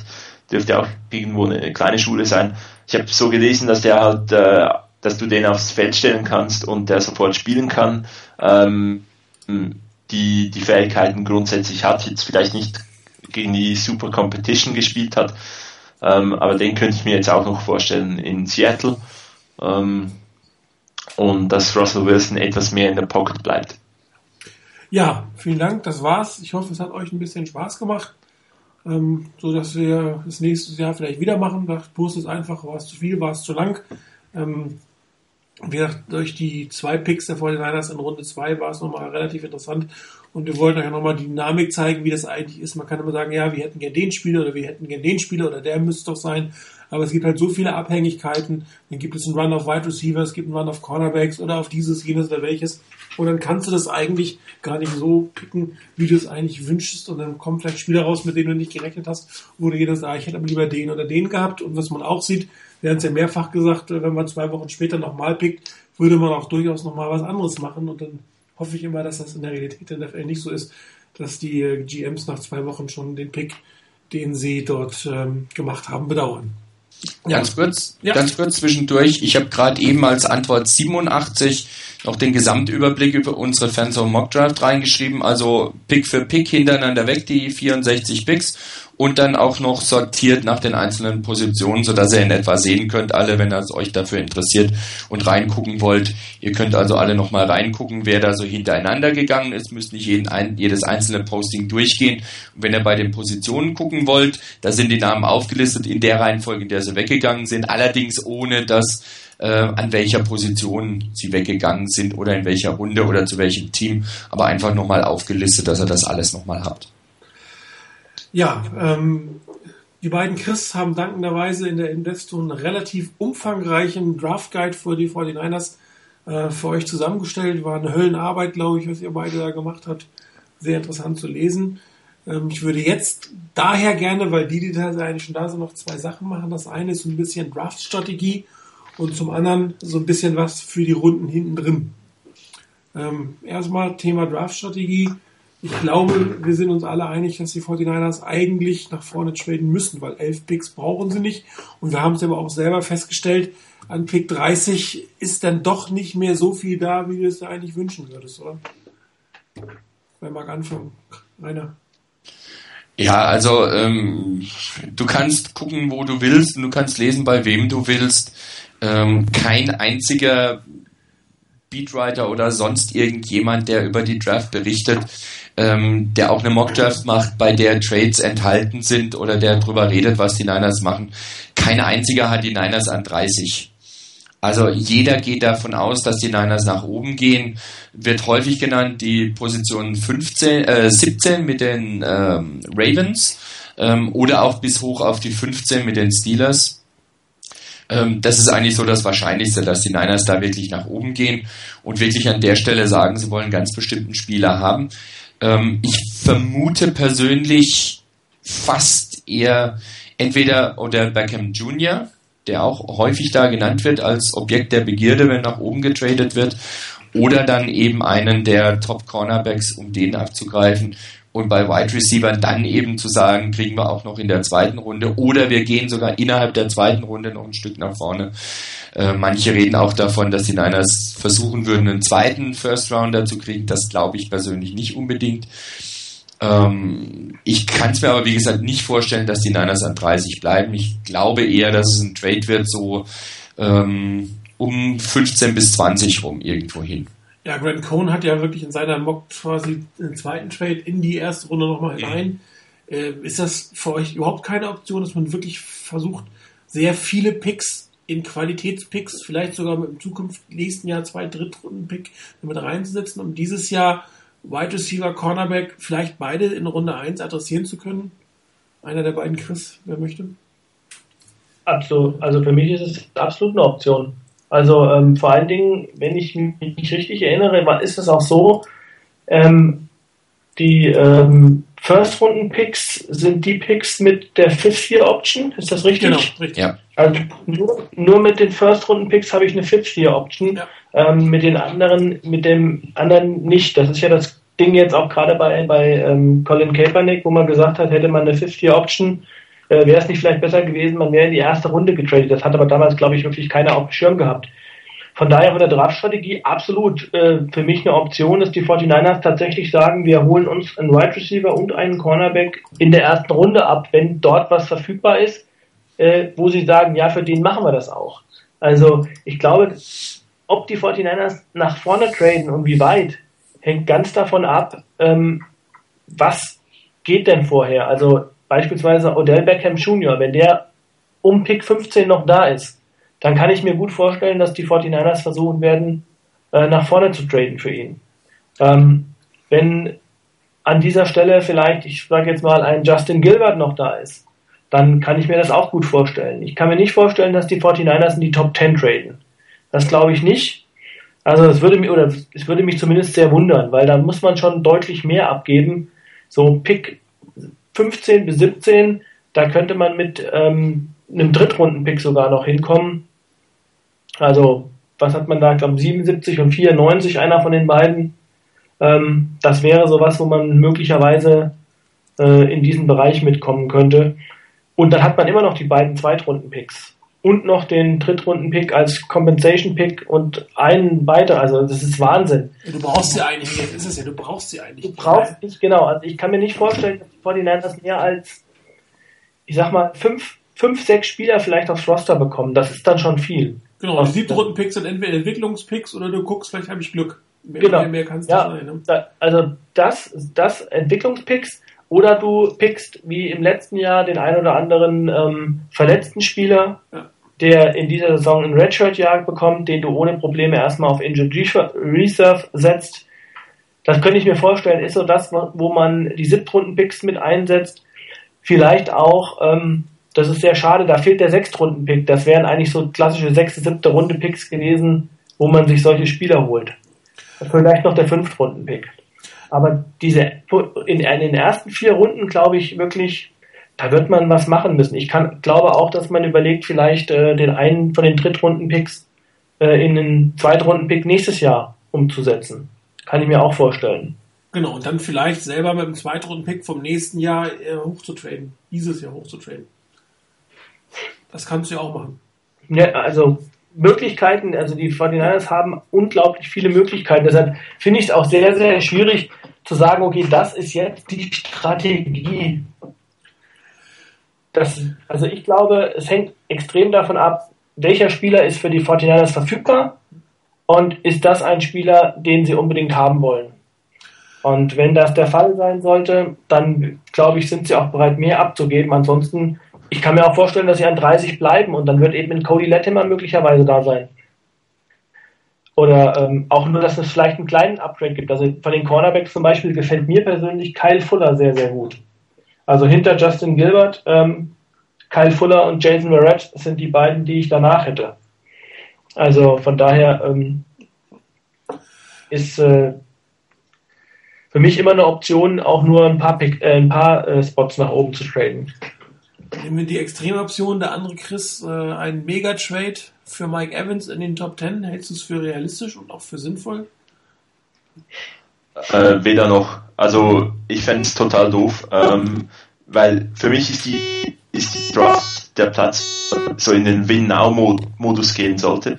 Ich habe ähm, wenn ein wichtiger Spieler irgendwo so 15, 20 da ist, den einen Trade wie letzte Saison für äh, Creed, finde ich absolut okay. Ähm, aber auch ein zweites Mal noch in die erste Runde gehen, das braucht dann schon wieder relativ viele Picks, vielleicht auch zukünftige Picks.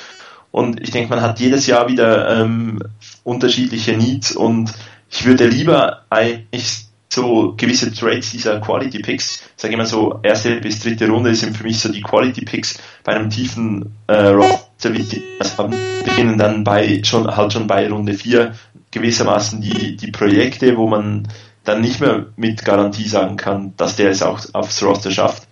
Ähm, da würde ich dann lieber einen oder den einen oder anderen dieser Top Picks in die nächst, ins nächste Jahr äh, bringen, dass man vielleicht da auch wieder die Option hat, um dann diesen Trade zu machen in die in der ersten Runde, wo man dann wieder den Spieler holen kann, den man wirklich braucht für Evans in die, in die Top 5 vor, was vorzukommen, müssten wir praktisch die gesamte Draft hinlegen oder ne, die noch nächstjährige Picks äh, hinzulegen. Und ich glaube, wir haben nicht den Spieler irgendwo ähm, in dieser Draft, der die, die Niners so schlagartig besser macht, ähm, dass er es wert wäre, die gesamte Draft eigentlich hinzublättern und die Zukunft so extrem in diesen einen Pick zu investieren.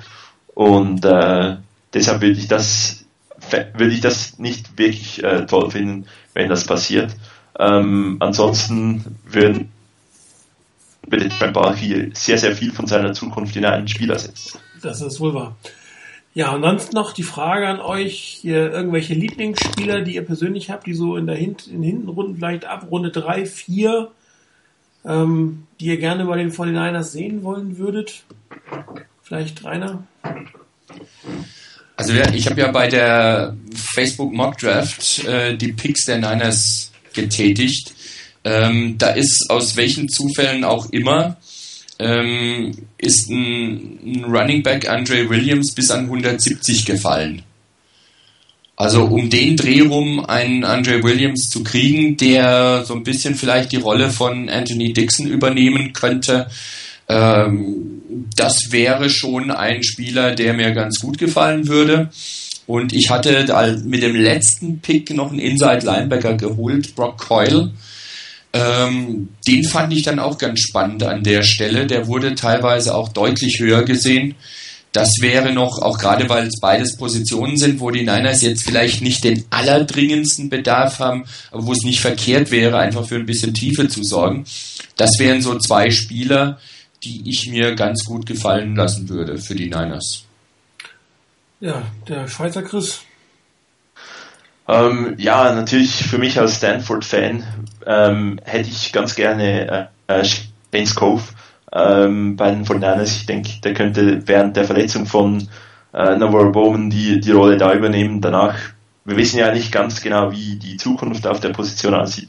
Ich finde das einen wirklich tollen Spieler, ähm, den man da holen könnte. Ähm, ein anderer ist Tyler Gaffney äh, als Running Back, ebenfalls von Stanford, den ich, ähm, ja, der mir noch gefallen würde. Ja. Und natürlich die, die verletzten Offensive Linemen muss man da noch erwähnen. Also Brandon Thomas, glaube ich, äh, von Clemson, der sich das Kreuzband gerissen hat. Ich glaube, das wäre so ein Pick, den, den man durchaus äh, machen könnte. Fehlt vielleicht eben der 16 Runden Pick, aber das den könnte man ein Jahr in der ähm, auf der Non-Football-Injury-Liste haben und hätte dann eigentlich auch den Fünfjahresvertrag mit ihm gemacht. Ja, bevor ich jetzt äh, Chris frage, der wahrscheinlich 27 Spieler für die siebte Runde noch hat, mache ich es mal selber. Für mich sozusagen, ähm, bei mir ist es der Quarterback David Fales. Ähm, ist ja oft schon mit den 49ers in Verbindung gebracht worden. Ähm, sicherlich äh, noch kein sehr profilierter Quarterback, ähm, Armstrengths sind auch nicht das, was unbedingt man sich wünschen sollte, aber auch durchaus ein interessanter Prospekt, ähm, mit dem ein, ein Jim Harbaugh sehr viel Arbeit und sehr viel machen kann und der sich vielleicht als guter zweiter Quarterback entwickeln lässt und wenn er dann reinkommt, auch ein etwas anderes Spiel haben würde als ein Colin Kaepernick, was für ein Backup durchaus interessant ist, weil sich der Gegner schlichtweg nicht darauf äh, vorbereitet hat. Und äh, wenn er vielleicht so in Runde 5 zu haben sein könnte, das würde mir durchaus gefallen. Ähm, Im Gegensatz dazu möchte ich zum Beispiel einen Zach Mettenberger eigentlich nicht so gerne bei den 49ers sehen. Es ist mehr, weiß ich nicht, ähm, ich habe LSU ja mehrfach sehen müssen, weil der ESPN relativ viel LSU gezeigt hat und mir hat es eigentlich überhaupt nicht zugesagt, was er noch gemacht hat. Ansonsten äh, gibt es noch einen Quarterback, äh, den äh, Chris überhaupt nicht merkt. Logan Thomas von Virginia Tech. Ähm, unglaublich athletisch, unglaubliche Arm, unglaublich unpräzise und manchmal einfach nur genial. Auch hier ein, ein Spieler, ein Quarterback, den man vielleicht dahin coachen kann, eine interessante Backup-Option für die 49ers zu sein. Allerdings auch eher schon in den hinteren Runden 5 oder 6. Davor äh, wäre er doch ein bisschen sehr großes Projekt, um es mal so auszudrücken. Es muss halt nur einen geben, äh, der ihn entsprechend mag und dann geht er auch in der dritten Runde. Das stimmt, dann geht er auch in der dritten Runde. Ähm, ja, ich könnte mir für die 49ers in Runde 5, 4 ist vielleicht ein bisschen viel, 5 durchaus vorstellen. Also da ist echt Potenzial hinter. Ähm, allerdings ist es, glaube ich, auch ein Spieler, den du nicht auf der Practice Squad äh, ver äh, verstecken kannst. Also wenn der halbwegs vernünftig in der, in der Preseason spielt, dann musst du ihn definitiv mit aufs Roster nehmen, sonst ist er weg hinterher. Ja, Chris, deine Geheimtipps. Geheimtipps, naja. Also gut, Geheimtipps äh, weiß ich nicht. Also den Geheimtipp, äh, den hat, äh, hat äh, Rainer in der Facebook Mock Draft gewählt. Ähm, über den bin ich irgendwann mal gestolpert, fand ich ziemlich cool eigentlich, was ich so gesehen habe von ihm. Das ist Jerome Kaplan, der Dritte äh, vom William, William und Mary College. Ähm, ist ein hat Safety alle Positionen, also eigentlich alle Defensive Back Positionen gespielt, ähm, ziemlich athletisch, groß, 6'1, 213 Pfund. Ähm, fand ich ganz interessant, wäre so ein Siebtrunden-Pick undrafted möglicherweise, keine Ahnung, sowas in diese Richtung. Aber wen ich noch unglaublich gut finde, ähm, weil es auch so eine Position ist, wo ich mir den 49ers gut vorstellen könnte, dass sie was tun, ist Safety, ist Brock Vereen äh, von Minnesota äh, ist der Bruder von Shane Vereen, den äh, Cal-Fans möglicherweise noch als Running Back bekannt, logischerweise. Jetzt Running Back bei den Patriots. Ähm, das ist ein Spieler, der klettert so ganz heimlich in der gesamten Offseason die Draftboards nach oben, leider schon fast zu weit. Ähm, ich hatte mal gehofft, dass man den vielleicht noch irgendwie in der fünften Runde oder sowas bekommt, aber ich glaube, das wird nicht mehr möglich sein. Dafür ist er mittlerweile zu weit nach oben, eher so dritte, vierte Runde. Ähm, das wäre so ein Spieler. Ich hau noch mal einen Quarterback raus, den der Martin gar nicht mag, den ich aber ganz gut finde. Das ist Aaron Murray von Georgia, uh. weil das auch ein Spieler ist, ähm, der so ein bisschen in das, insofern in das Beuteschema passen würde, weil er verletzt ist, hat einen Kreuzbandriss gehabt und ist deshalb auch äh, so ein bisschen die Boards nach unten gerutscht, weil er eben in der Offseason nicht wirklich sich präsentieren konnte. Ich finde ihn sehr interessant, hat in der SEC gespielt, immer gegen Top Competition, ähm, war dort auch immer ziemlich stark, hat auch so ein bisschen Schwierigkeiten manchmal gehabt bei tiefen Bällen, aber ich hatte so den Eindruck, dass das eher so der, der, der Grund darin lag, dass er äh, versucht hat, auf äh, Teufel komm raus immer noch das Play zu machen und wirklich bis, äh, äh, also auch Bälle geworfen hat, die er normalerweise so nicht hätte werfen dürfen. Das äh, muss man richtig sagen. Nicht, weil er es meiner Meinung nach nicht gesehen hat, sondern weil er unbedingt das Play machen wollte. Ähm, ja, also ansonsten, es gibt, diese Draft ist so unglaublich tief in ähm, teilweise in Positionen, die für die 49ers echt was in, den 49ers entgegenkommt, Wide Receiver und Cornerback. Und ähm, ist aber zum Beispiel auch, finde ich, so hat so, so, so eine Tiefe in bestimmten Positionen, ähm, was auch den 49ers in die Karten spielt, zum Beispiel die Running Back Position, ist in den Runden drei bis sieben, vier bis sieben extrem stark. Da fehlt es vorne völlig. Erste Runde vielleicht einer, Carlos Hyde könnte ich mir vielleicht am Ende noch vorstellen, aber ansonsten zweite, erste, zweite Runde sehr, sehr wenig. Und in der dritten bis siebten Runde ballt es sich dann und da könnte natürlich auch der ein oder andere wie Rainer ja gesagt hat, äh, Andrew Williams äh, auch durchrutschen. Ähm, aber da gibt es echt viele Spieler, die den 49ers gut zu Gesicht stehen würden. Ähm, und das gilt auch so ein bisschen für die, ähm, die O-Line-Position. Da gibt es hinten auch noch ein paar gute Spieler. Äh, Spencer Long war noch so einer, auch ein verletzter Spieler, Der hat Offensive Guard in Nebraska gespielt. Wäre auch ein Siebtrunden-Pick. Also ansonsten, ich könnte hier wahrscheinlich noch eine halbe Stunde erzählen, aber ähm, dann würden wahrscheinlich alle gelangweilt abschalten. Genau. Ja, dann würde ich sagen, war es das für heute. Schönen Dank für euch fürs Mitmachen. Ähm, wir sollten nächste Woche in der gleichen Viererkonstellation die, äh, den Draft Review logischerweise machen und äh, gucken, was für die Fortinanders rausgekommen ist. Chris, du wirst das nachher live gucken, hast du schon gesagt, was ist mit den anderen? Muss mal gucken, wenn es irgendwie hinhaut, wenn ich es schaffe, ja, dann gucke ich es mir an. Okay. Ja, ich, ich werde auch live schauen. Dann bin ich der Einzige, der morgen dann überrascht aufwachen wird. Ich muss leider früh arbeiten, wichtigen Termin kann der nicht verschieben. Ähm, ich finde die Draft am Donnerstag blöd, um es mal so auszudrücken. ähm, alle, die es live gucken, viel Spaß. Ansonsten werden wir über Bord sicherlich äh, relativ viel diskutieren äh, wie es dann so gelaufen ist für uns und wir hören uns nächste Woche zum zweiten Teil des Doubleheaders. Bis dahin viel Spaß. Ciao.